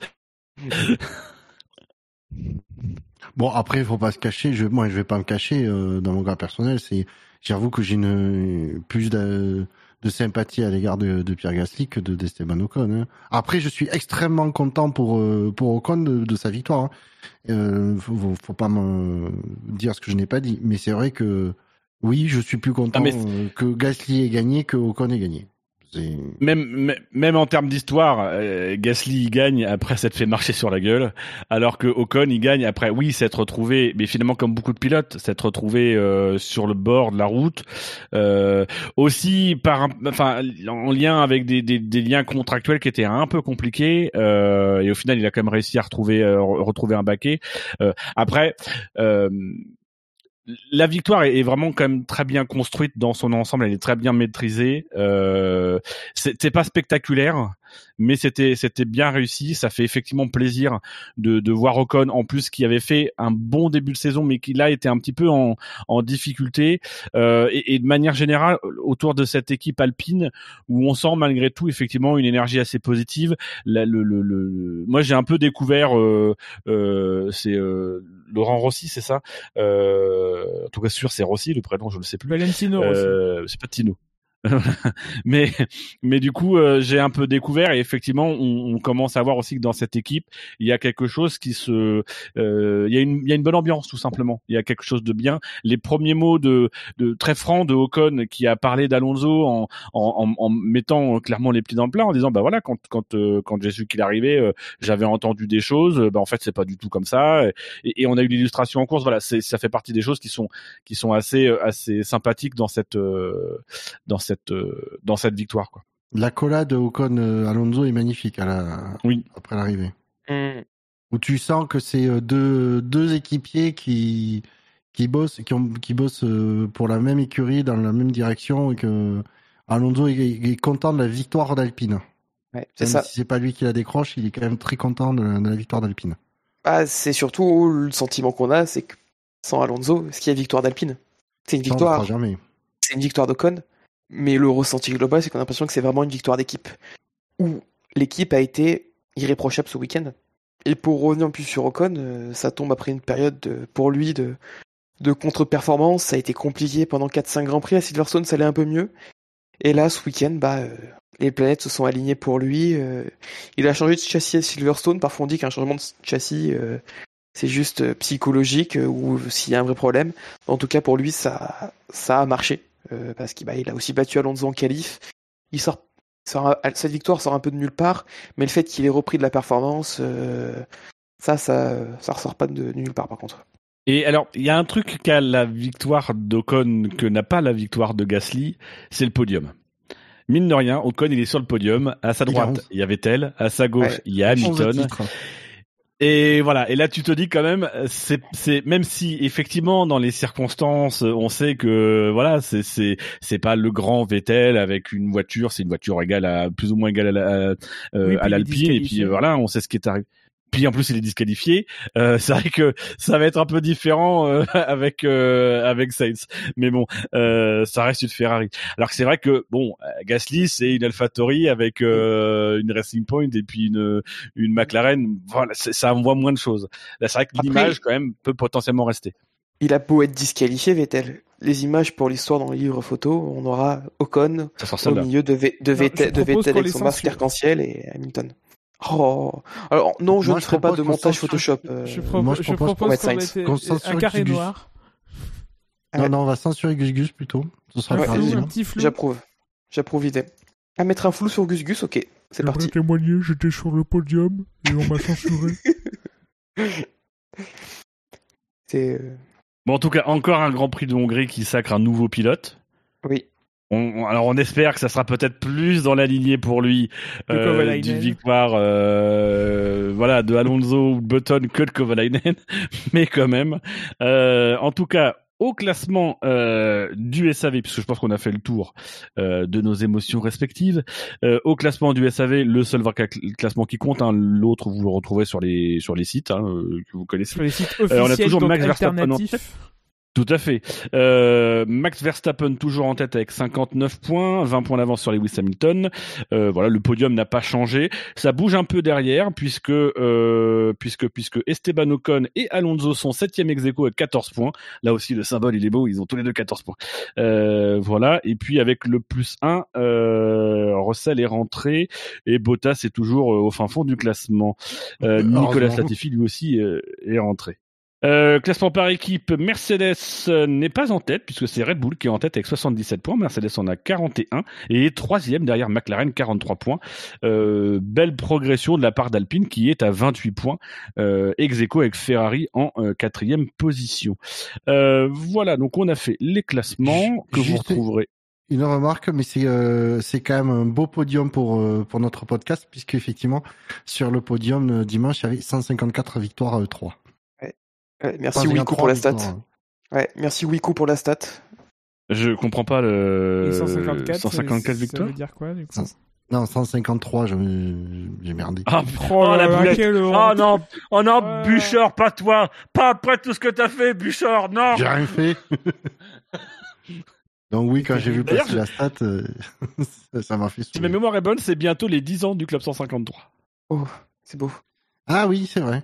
Les Ça va 10 être ans de la naissance du Club Ça 153. va être août. Euh, vous réécoutez, c'est le SAV euh, garantie 2 ans pour les 2 ans du SAV euh, dans lequel est né le Club 153. Vous comprendrez tout. Euh, L'occasion de vous rappeler que tout le podcast... Où il, et où il a été conçu il a accouché au, dans l'émission d'Après Spa, officiellement.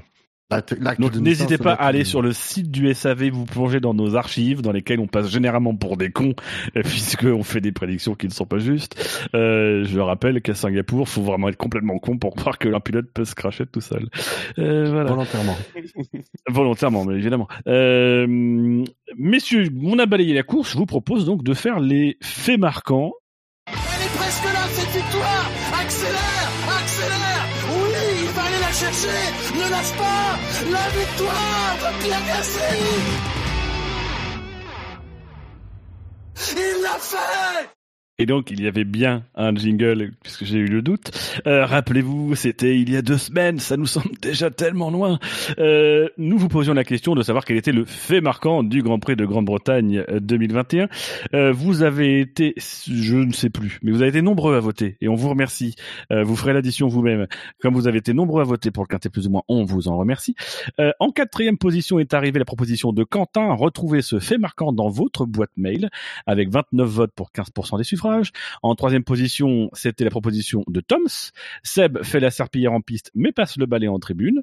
44 votes pour 22% des voix.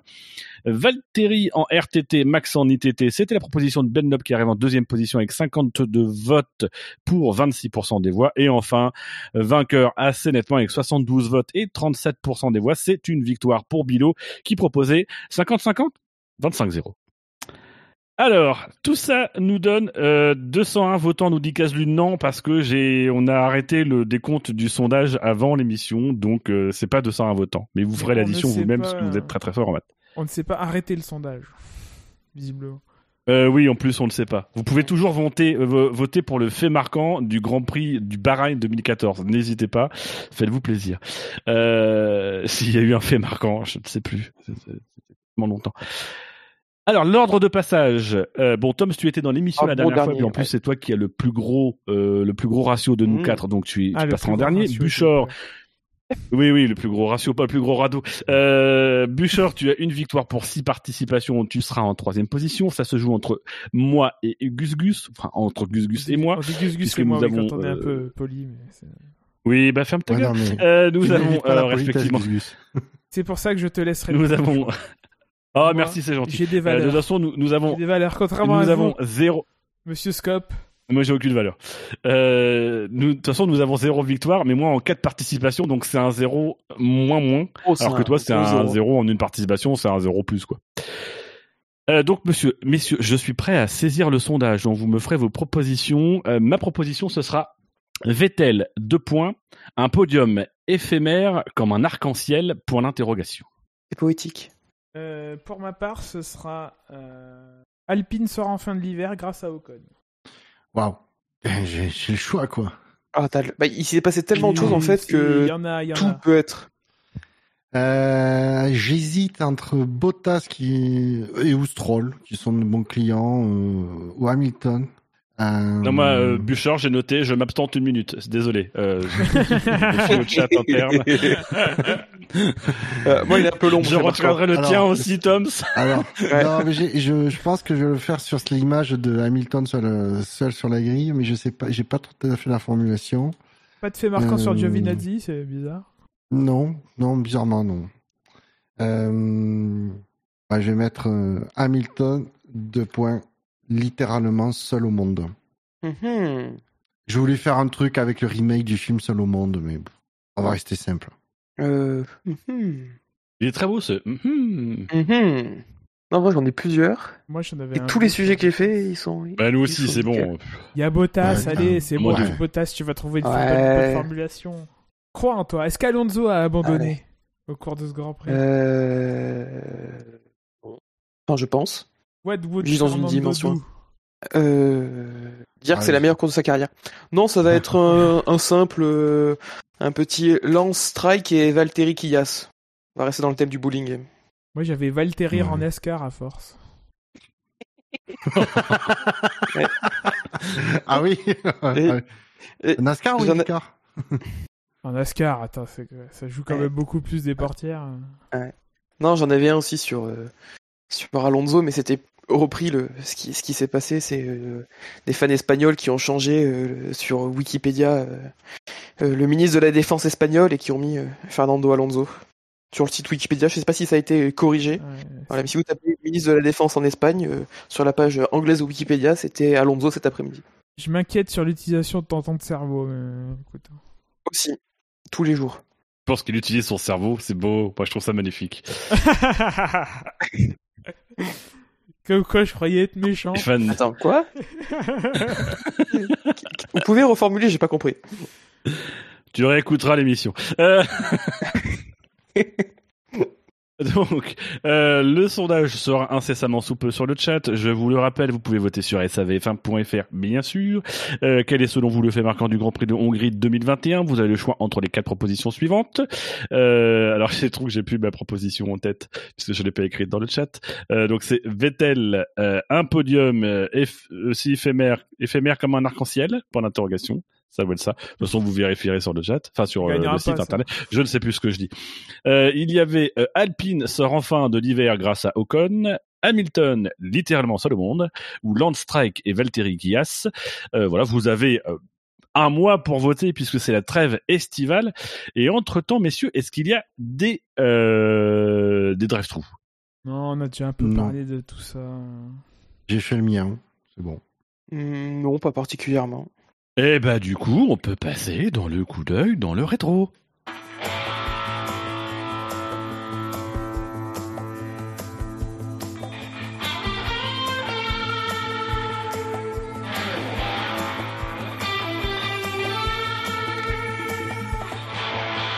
Cette fois-ci, j'étais sur le coup parce que tu étais dans la bonne intention, à- intonation à la fin de ta phrase.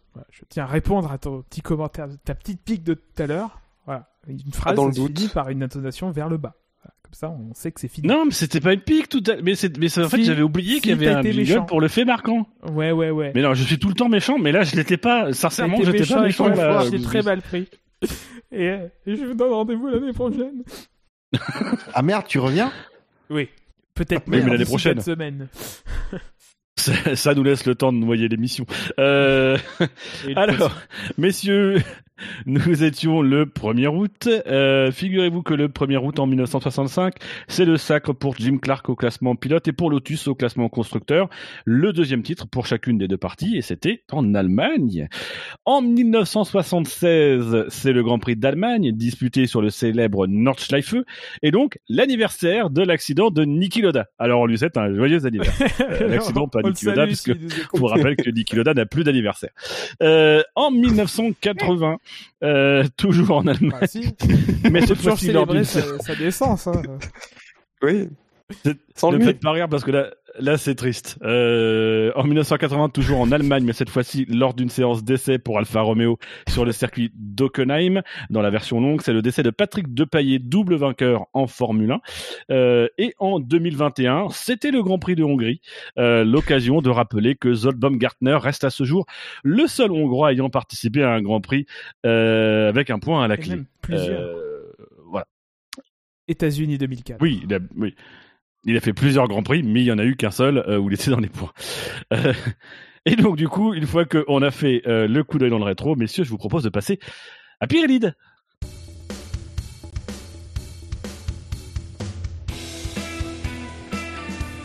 Bonsoir à toutes et à tous et bienvenue dans Pirelide, le jeu qui joue avec des pneus, avec des mots et avec les nerfs des participants. Pour m'accompagner ce soir, ils seront trois. À ma gauche, il y a Bouchard. Bonsoir.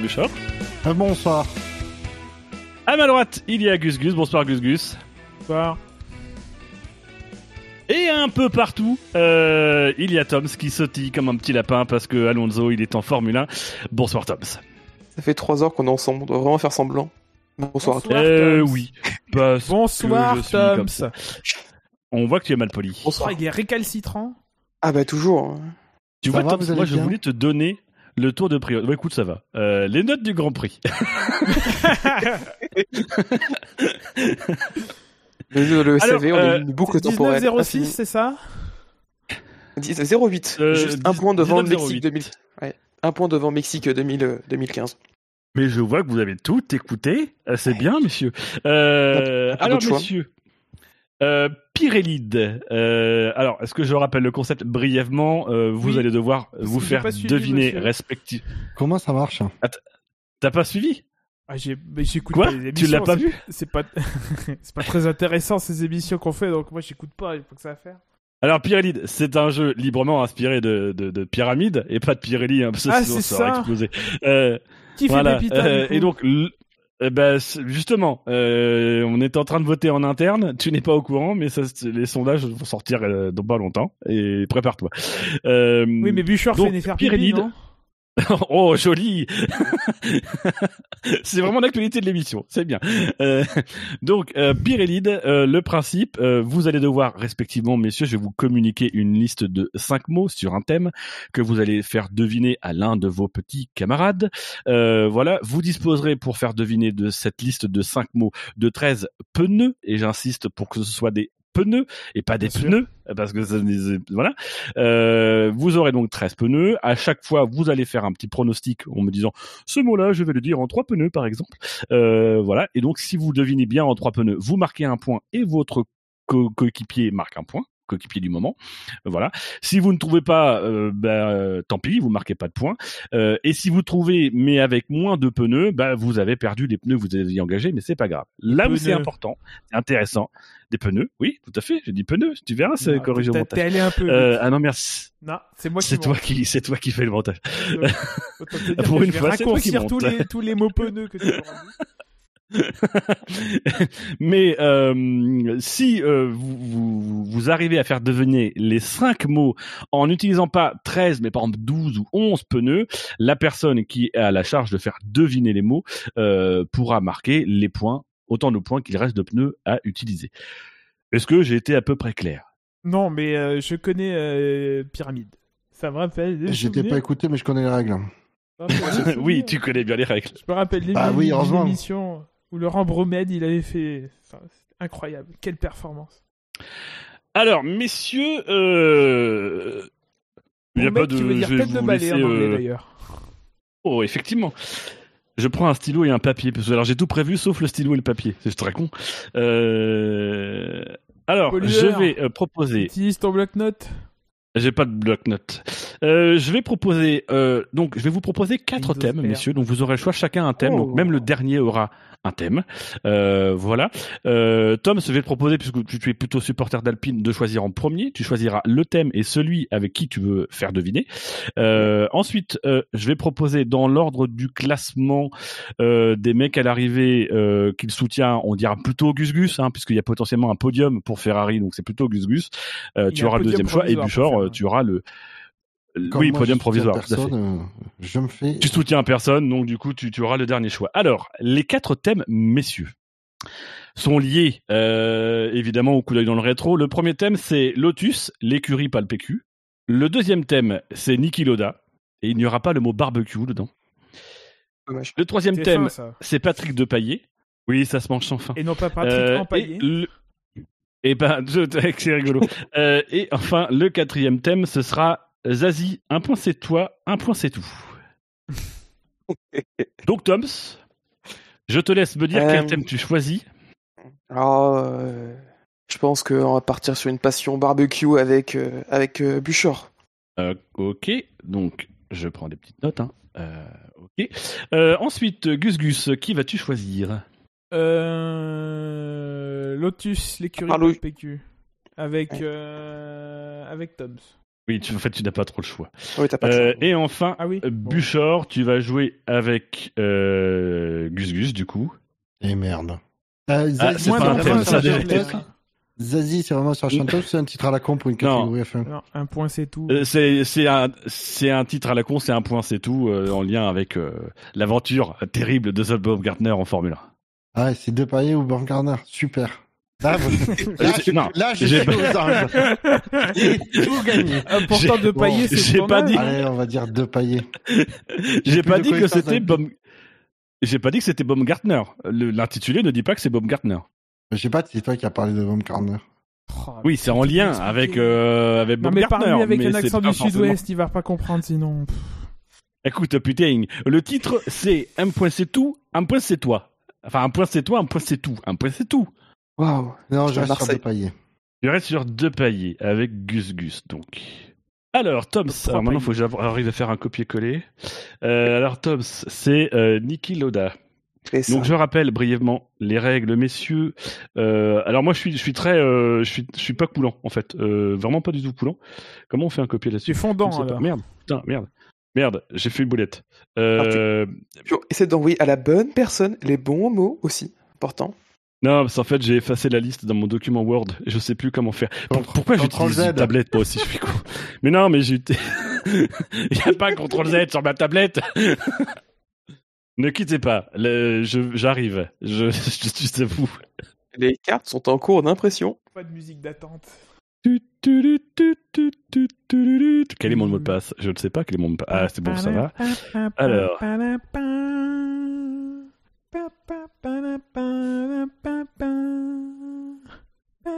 Cette musique vous est proposée par la bouche de Gus Gus.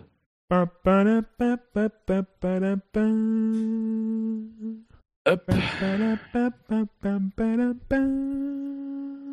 historique des versions. Cette musique d'attente vous est proposée par Gus Gus.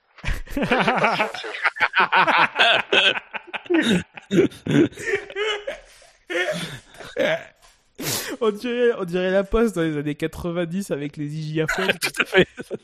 Le numéro que vous avez demandé n'est plus disponible. C'est les PTT quoi. Hop, alors, j'envoie la liste à Toms.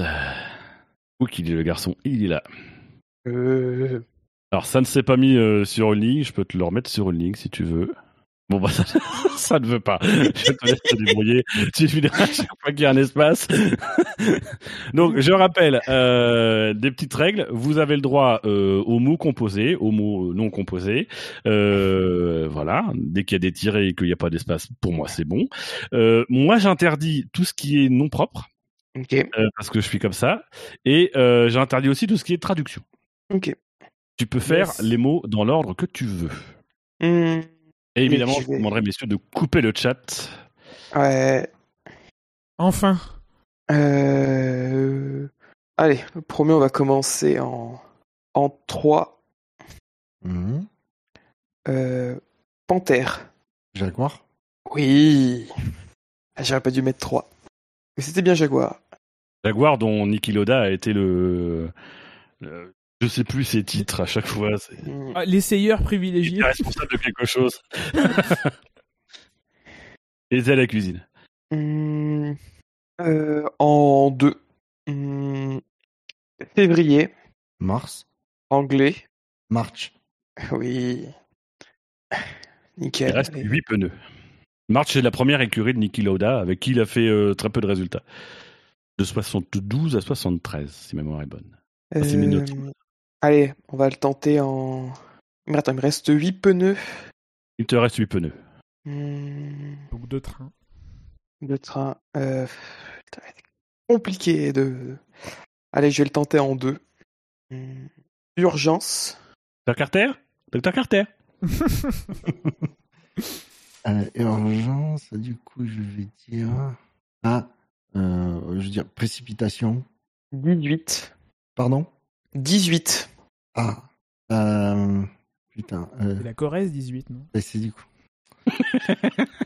si Gugu pouvait la fermer, ça m'arrangerait, merci. Niki Loda est parti en vacances en Corrèze en Bah, je vais dire. 1937. Alors, je- euh, pompier. Oui Yes C'est 19 la Corrèze. Yes, yes, bien joué. Euh... Du coup, ça me fait 5... Ça me fait 6 pneus. 6 pneus, ouais, pour deux mots. Alors pompier, hein, c'est euh, juste pour vous rappeler que donc il, est- il a eu un accident, il est resté une minute dans sa voiture. Il y avait un pompier sur place apparemment pour éteindre l'incendie, mais il a surtout fallu attendre cinq minutes pour que le, le- les les pompiers arrivent et puissent vraiment éteindre euh, éteindre l'incendie. Rappelons qu'on était sur le Nordschleife. Euh, voilà, imaginez cinq minutes, enfin, c'est, le délai est, est dingue. Ouais, que c'est rapide quand même dans le Nordschleife. Un camion de pompiers. hmm. Allez, je vais en prendre un en 3. Euh... Huile. Huile, je vais dire essence. Rouge. Gasoil. Vert. Éthanol. Ah C'était Ah, Castrol. ah, ah, C'était une ah. marque qui fait... Ah. J'essayais, je- il était compliqué celui-là, je me suis dit je vais essayer avec les couleurs et tout. euh. Alors Ah, tu- Castrol, c'est Tu aurais dû faire d'abord Vas-y. vert et après Ouais, me c'est dire vrai. éventuellement marque. Ouais, Tu vois, j'étais pas du tout Ou parti dans la marque. oui, c'est vrai. J'aurais dû dire vert en premier, ouais.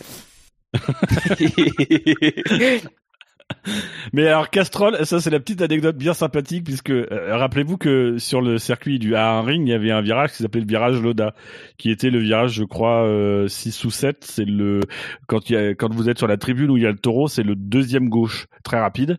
Euh, voilà, qui en 2014, on ne sait pas pourquoi, euh, après le rachat par Red Bull en 2014. Euh, ce virage a été débaptisé.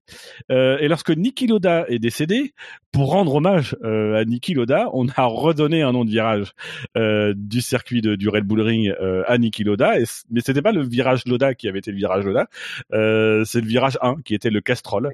Voilà, donc c'est c'est un bel hommage de la part de, de Red Bull que d'avoir renommé un, un, un virage. Parce que sans doute ils avaient débaptisé, je pense, parce qu'ils étaient chez Mercedes à l'époque. Euh, la seule raison que je vois.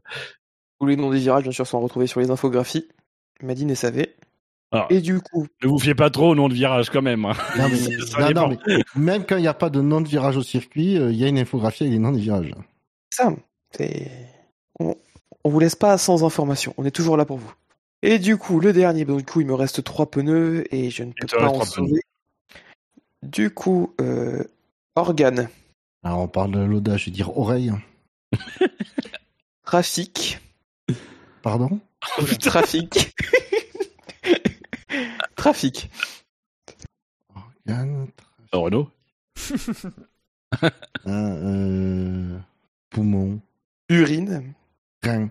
Oui. Bien, Alors, ça fait 4 points. Alors c'est pas euh, c'est pas le 5 à la suite, mais c'est 4 points. Euh, Niki Loda qui s'est fait greffer euh, le rein de son frère Florian euh, en 97. Euh, ça a été d'ailleurs l'occasion pour les deux frères qui étaient un petit peu euh, un petit peu en froid de se de se réconcilier. Et en 2005, Niki Loda euh, son deuxième rein est, est petit que- connu une petite défaillance. Il a fallu le remplacer. Euh, il n'est pas allé chez Midas. Hein, euh, il est allé directement chez sa copine de l'époque, sa petite amie. Ça faisait huit mois qu'ils étaient ensemble, mais sa petite amie lui a proposé de lui donner son rein. Euh, voilà, c'est Birgit. Euh, bon, petite amie qui est devenue sa femme après. C'est la moindre des choses quand même que d'offrir un mariage à une femme qui te donne son rein. Euh, Nick Loda avait refusé au début, et puis au final, il a dit bon, ok, d'accord, au moins partager le rein, on partage le lit ensemble. Euh, voilà. Ah, il était pas Donc, contre un petit coup de rein. hein fait Euh, par contre, euh, c'est particulier qu'il était en froid avec son frère. Pas, c'est pas Ah, elle est bonne celle-là. Elle me réchauffe le cœur. Ah. Alors, Gus Gus, quant à toi, c'était de mémoire le thème Lotus, l'écurie, pas le PQ, Oui. que tu posais à Toms. Je crois en toi, euh, Tom. Je vais tout faire. Oui, Je crois J'ai plus en arrêté de toi croire. qu'à Ah non, la de- capacité de Dino à m'envoyer la liste de mots. euh. Je, je crois plus euh, à un guérissement Ah, naturel de mon diabète qu'à une liste de mots envoyés naturellement par Dino. C'est arrivé. Euh, Eh, T'as vu? J'ai des lignes entre les deux. Bon, il y a des lignes en- entre les deux. Euh, Alors je précise que les lignes ne sont pas à faire deviner, Gus Gus. C'est les mots qui comptent. Il faut lire entre les Ah. lignes. Donc c'est pas de 1 à 5. Tout à fait. Je peux aller dans l'ordre que je veux, hein, c'est ça? Oui, l'ordre que tu veux. Mais dépêche-toi. En, Il y a 13 pneus. en 2, euh... Monza, Rint. euh... 33. Non, deux. Oui, oui, oui, j'ai- bien compris. 33 Non, non, j'aurais peut-être dû prendre 3, c'est- ça ne faisait pas partie du... Ah. du. J'ai compris 33. je- Non, Waouh. Euh... À ce stade, je sais même pas quel est le mot qu'il est en train de faire. euh, départ. Je sais toujours pas. Hein? C'est la bonne liste. Monza, départ. Euh... hmm. Et Jim Clark et Lotus, le thème déjà, c'est ça? Non, C'est Lotus tout. Lotus. Lotus. Euh... D'Ambrosio. Oh, putain. Ambrosio. Mais, et- Ah, Il a sur fait- le bon il a filon des décès, hein, pourtant. Ah, c'était. C'était le mot homicide. Non, Hein? Pas celui-là. tu nous spoil un mot Magnifique. Mais alors magnifique. Une séquence, mais. Bah, c'est- ah, c'était celui du dessus? Oui. Ah oui, bah du coup, tu peux ranger celui du dessus, je vais t'en trouver un autre. Du coup, du coup, on recommence Bah à zéro. Bah non. Du coup, euh, ouais, tu recommences à zéro. Non, mais c'est moi qui non, lui grille, en fait. Attends, mais il du faut coup, juste ce- que tu trouves un mot. euh, il s'est raté sur le premier, il s'est raté sur le du coup, premier. ouais, c'est ça le premier mot. Ah oui, non, oui, c'est... Non, non, excuse-moi, oui, c'est non, tu t'es raté sur le premier, donc euh, je vais te... Mais il faut que je trouve un, un mot remplaçant, ce- le mot homicide. Et du coup, Ah non, si pas besoin, pas en fait. Non, a tu peux jouer besoin, le... Tu peux jouer l'autre. Non, pas besoin. Donc juste homicide, c'est parce que euh, euh, c'est tu vas comprendre le lien avec Monza. Euh, c'est que Colin Chapman, donc le patron de Lotus, euh, a été euh, euh, accusé d'homicide. Il y a même eu une procédure judiciaire à son encontre après Ah. l'accident de de de, de Wolfgang Van Trips et de, de Jim Clark en 1961. Ben, Et notamment, de manière générale, il y a souvent eu un procès euh, qui a été fait à, à Colin Chapman de d'être un, un, un concepteur de voitures dangereuses et, et pas forcément précautionneux de la, la santé et de la sécurité de ses pilotes. bah, après, euh, je- comme Frank Williams euh, pour le décès de Senna, c'est la loi italienne. Hmm. C'est ça. Les Italiens, ils sont un petit peu tatillons.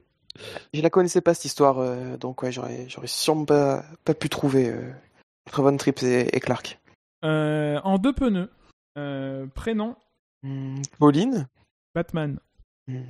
Mon cœur de euh. Bruce, Ah, euh, ah, peut y avoir. Putain. il- Et non, c'était homicide. Non, non, mais Gus Gus, Gus Gus qui se sert d'une référence cinématographique pour faire deviner un mot. Non, c'est des comics d'abord. Après, bon, Batman, c'était pas un nom propre? Chut. Euh, Si, si. c'est pas un nom propre pour moi. Non, C'est non, c'est l'homme chauve-souris. Il y a c'est un pas article forcément le- Voilà, Ok. voilà. Je suis le Batman. C'est borderline, mais de toute façon, je suis pas mon jeu, donc euh, je vous fais confiance. Euh, donc c'est c'est Bruce parce que c'est effectivement l'un de ses prénoms. Hein, c'est euh, Colin Chapman. Son vrai, son nom complet, c'est Anthony Colin Bruce Chapman. Euh, et d'ailleurs, c'est c'est- si vous regardez, vous avez les- l'anagramme complet de son nom dans le logo Lotus, le, le fameux A C B euh, C euh, que vous retrouvez dans le logo Lotus. Bah c'est c'est tout simplement l'anagramme de, de pas l'anagramme, mais le Le nom complet monogramme. avec. le monogramme de, de, de Colin Chapman. Euh, Il te reste 9 pneus pour 3 mots. je vais faire en deux. Euh, châssis, Hmm, Aileron. baignoire. Ah bah, Euh, hmm, pour homicide, ça colle aussi.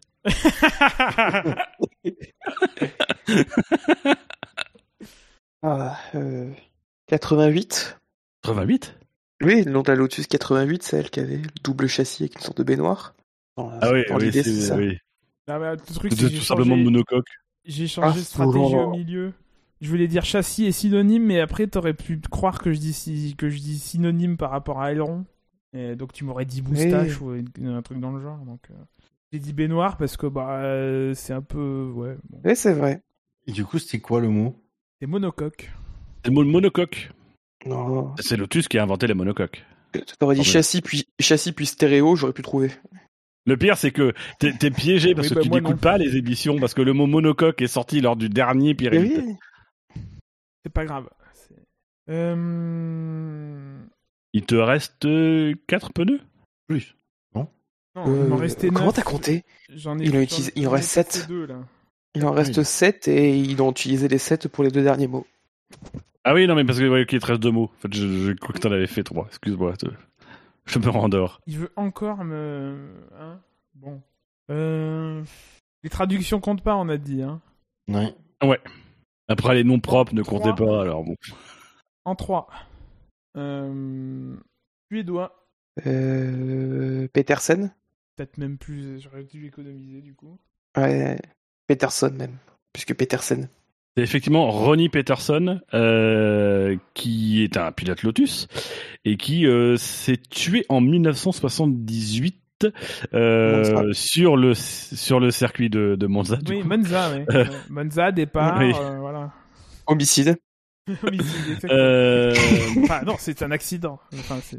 Oui.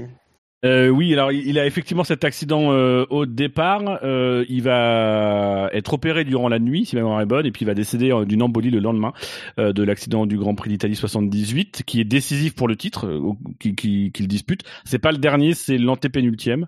Euh, et alors, faut savoir que euh, il va y avoir une commission de pilotes qui va se, se, se réunir et se mobiliser euh, et qui juge que Ricardo Patrese est responsable de l'accident puisque euh, Ricardo Patrese aurait euh, eu un accrochage avec euh, James Hunt qui aurait accroché Peterson. Voilà, commission qui avait été menée d'ailleurs par mouvement qui avait, été, qui initié et mené par James Hunt lui-même, qui avait tenu une rancœur à Ricardo Patrese et qui avait demandé du coup à ce que la F1 ne- ne- ne- n'accepte pas l'inscription de Patrese à l'épreuve suivante, ce que la F1 a fait d'ailleurs, sauf que des photos et des vidéos ont prouvé par la suite que bah en fait euh, Patrese n'a jamais touché la voiture de Hunt et que donc du coup c'est Hunt qui euh, qui est à l'origine de l'accident euh, avec Patrese bon alors avec avec Peterson. Bon c'est un c'est un accident beaucoup plus global. Mais mais voilà en tout cas ça ça a été quelque chose qui a Visiblement, il y a eu une dent jusqu'à l'époque où il était commentateur. Il y a eu une dent de Hunt contre contre Patrese et du coup la carrière de Patrese, qui en était à ses débuts, aurait pu s'arrêter à ce moment-là, alors qu'il a été euh, le recordman euh, au final euh, du, du nombre de participations en Grand Prix, jusqu'à ce que Barrichello pointe le bout de son nez. Bon, si c'est que le nez, ça va. Ça nous fait deux points pour Gus Gus et euh, six pour Toms. Euh, Il te reste quatre pneus pour le dernier mot. Hmm, De toute façon, tu dois prendre les 4. Ouais, t'as pas le choix. J'ai pas le choix? Ah oui, parce que j'ai pas le choix. sans faute. C'est ça. ça. Ah, les souvenirs reviennent, c'était c'était terrible. C'est beau et terrible à la fois. Tout pareil. Alors, comment... euh, comment... comment? Euh, Donc, moteur, Moteur. Euh, atmosphérique. mini, Hmm, turbo. britannique, Mini, mini, mini. Mini britannique. Cosworth. Dernier pneu. Euh... j'ai rien dit encore. hein. Oui, je sais. il, il essaie de faire deviner la ligne qu'il y a entre les deux mots. Ouais, non, mais c'est un nom propre. Et les Gus Gus. Euh, arrière, Gus Gus, tu es là? Arrière. Hmm. Euh, On a Bird qui demande si on est toujours sur Lotus. Je confirme, on est toujours sur Lotus. je comprends pas. Euh, tu, tu, On est tu, même, tu, on, tu. on- on est même plus que jamais sur Lotus dans ce thème quand même. Moteur mini. Euh... Dis tout de suite que j'ai torché, me... torché me- ma manche. Ah, t'as fait de la merde. Hmm. Hmm. Même si c'est pas ça, Caterham. C'est pas ça. Mais non, c'est pas ça. C'est le moteur de Lotus, c'est moteur Climax. Ah, c'est aussi un jeu de Ah culture. hein. Euh, voilà. Avec Cooper, je l'aurais eu. Eh oui, mais Mini Cooper. Mais putain, Mini Cooper, putain, je suis débile. Oh là là là là. Dû com- En fait, j'aurais dû commencer par Mini. Mais tu m'aurais dit Maxi ou un truc dans le genre. Bref, c'est pas, c'est pas grave. Oui, oui, oui. Donc ça nous fait 6 points pour Toms, euh, 4 points pour Buchor et 2 points pour Gus Gus. C'est la belle entre Buchor euh, et Gus Gus. Tout est possible, hein, tout le monde peut encore gagner. Buchor, je vais t'envoyer la liste. Eh, Buchor, deux points, deux points illégal et deux, deux bons mots trouvés illégalise et trois c'est victoire. J'ai perdu, c'est ça qu'on est en train de. Oui. C'est-à-dire qu'au pire, tu vas finir ex aequo, quoi. Enfin, tu vas, après, tu, tu vas marquer le même nombre de points que Buchor. Ouais. Donc du coup, euh, plaide pour une disqualification. Attends, tu veux me demander de faire trouver un nom propre sans pouvoir dire de nom propre? Oui, bah, alors, Ah, ça- bah oui. pareil pour Bah, tout c'est le ce que monde. j'ai, hein. c'est c'est ce que j'ai dû faire. On a tous dû faire ça. Il se réveille, il a pas écouté. Attends, on doit, on doit dire des mots? Euh... Ah mais Mini c'est pas un- c'est, c'est- en l'occurrence c'est un nom propre mais c'est aussi un nom commun. nom- Ah oui, c'est un nom commun, oui. C'est vrai, c'est vrai. C'est d'abord un nom commun passe. d'ailleurs. Euh... Ah putain. euh... Je- C'est pas la plus facile, je dois vous le dire. Euh... Je... J'ai commencé en 3. Premier, Deuxième, qualification. Paulman. Oui. Oui, bravo. Patrick Depaillé, c'est le premier poleman français, c'était lors du Grand Prix de Suède en, du Grand Prix de Suède en 1974. Sur une Tyrrell, si ma mémoire est bonne. Un Understorp, Strop. Incroyable. Oui, c'est ça. Understop, ouais. Il te reste donc 10 pneus, Buffort. On va tenter en 2. Ah punaise, non, je peux pas. Merde. Euh... euh, non, en 3 alors. Écurie, Tyrell. vainqueur. Juste. Oui, oui, je réfléchis, je réfléchis. Écurie vainqueur de paillet. Je peux rien dire. mais- Ah Non, tu dis rien, mais... Prends en compte mon, mon ignorance totale sur l'histoire de la F1. Ah, euh, Renault? Hier. Alpine? Oui. Oui, c'est ça. Je cherche pas, je connais pas. je connais pas la carrière de Depailler, enfin. Patrick Depaillé, il a, il a roulé pour euh, Alpine euh, à cinq reprises aux 24 heures du Mans entre 67 et 78. Les premières éditions, c'était sous le nom d'Alpine. Et après, ça a été Alpine Renault. Hein, donc, euh, toute la jeunesse qu'on a pu nous raconter sur Alpine Renault. Bon, il a jamais fait de résultats. Ça a été que des, des abandons ou des non, euh, non classifications. Mais voilà, ça a été un- l'un des acteurs de la, des débuts de l'aventure de, de Renault en, en, en endurance, en tout cas dans les années 60-70. Et juste, ouais, pendant, pendant qu'on parle aussi d'endurance, euh, un petit clin d'œil à Jean-Pierre Josso, vainqueur euh, avec Alpine, euh, 24 heures du Mans 78, qui nous a euh, quitté euh, la semaine dernière. Voilà, du coup aussi, voilà, la, la victoire d'Alpine, c'est c'est aussi un, ex- un très très très beau symbole. Voilà, vu qu'il avait gagné avec euh, Pironi en 78 au volant de, de l'Alpine à 442B. Donc le mec, il connaît Jean-Pierre Josso, mais pas Climax. Ok, très bien. Parfait. Et, mais je l'avais pas. Oh, C'est bon. Alors, Bouchard, Euh. il te reste 7 pneus pour trois mots. Euh, Est-ce qu'un un acronyme, tu considères ça comme un mot? Un acronyme. Euh... Je l'ai pas spécifié, donc. Euh... NON.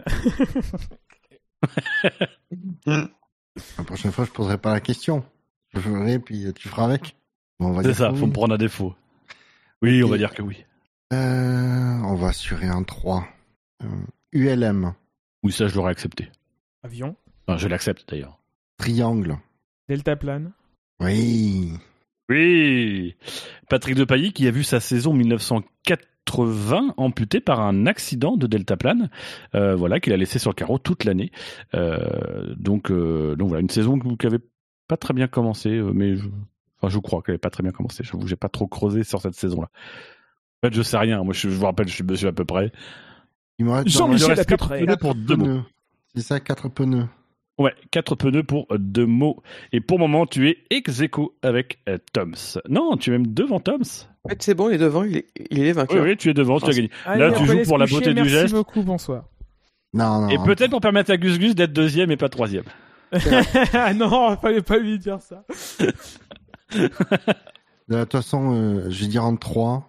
De toute façon, le dernier, je pourrais pas l'avoir. Donc, en 3, euh, j'espère qu'il aura la ref, mais il l'aura pas, je suis sûr, ce con. C'est terrible. Tu as dit, pardon? Acteur. Euh... Oui, je l'aurais probablement pas. Euh... Dempsey. Il s'appelle Patrick aussi. La Pareil. déduction est bonne. Parrain. Alors, parrain de paillet. Dino est un enculé. Rien de nouveau. L'eau mouille. Bah, euh, Pacino Oui, Bah oui, Et t'avais besoin de. Al Pacino. mais je vois pas le rapport avec Depaillé, moi. Bah, moi non plus, en fait, c'est pour Alors, ça. Al, Al Pacino, mais c'est pour ça qu'il n'y a pas forcément des rapports avec De Paillet, c'est des mots que vous devez deviner. Après, euh, le thème n'est pas forcément un indice. Euh, Al Pacino, parce que Al Pacino, il a joué dans Quel Bobby. Derfield, euh, qui est un film euh, avec un pilote de Formule 1, et les scènes de course ont été euh, tournées par Patrick De Paillet. Donc, quand vous regarderez le film, euh, parce que je pense que vous- la plupart vous l'avez pas vu, ne le regardez pas pour les scènes de Si. course. Hein, c'est c'est c'est c'est 2% du film.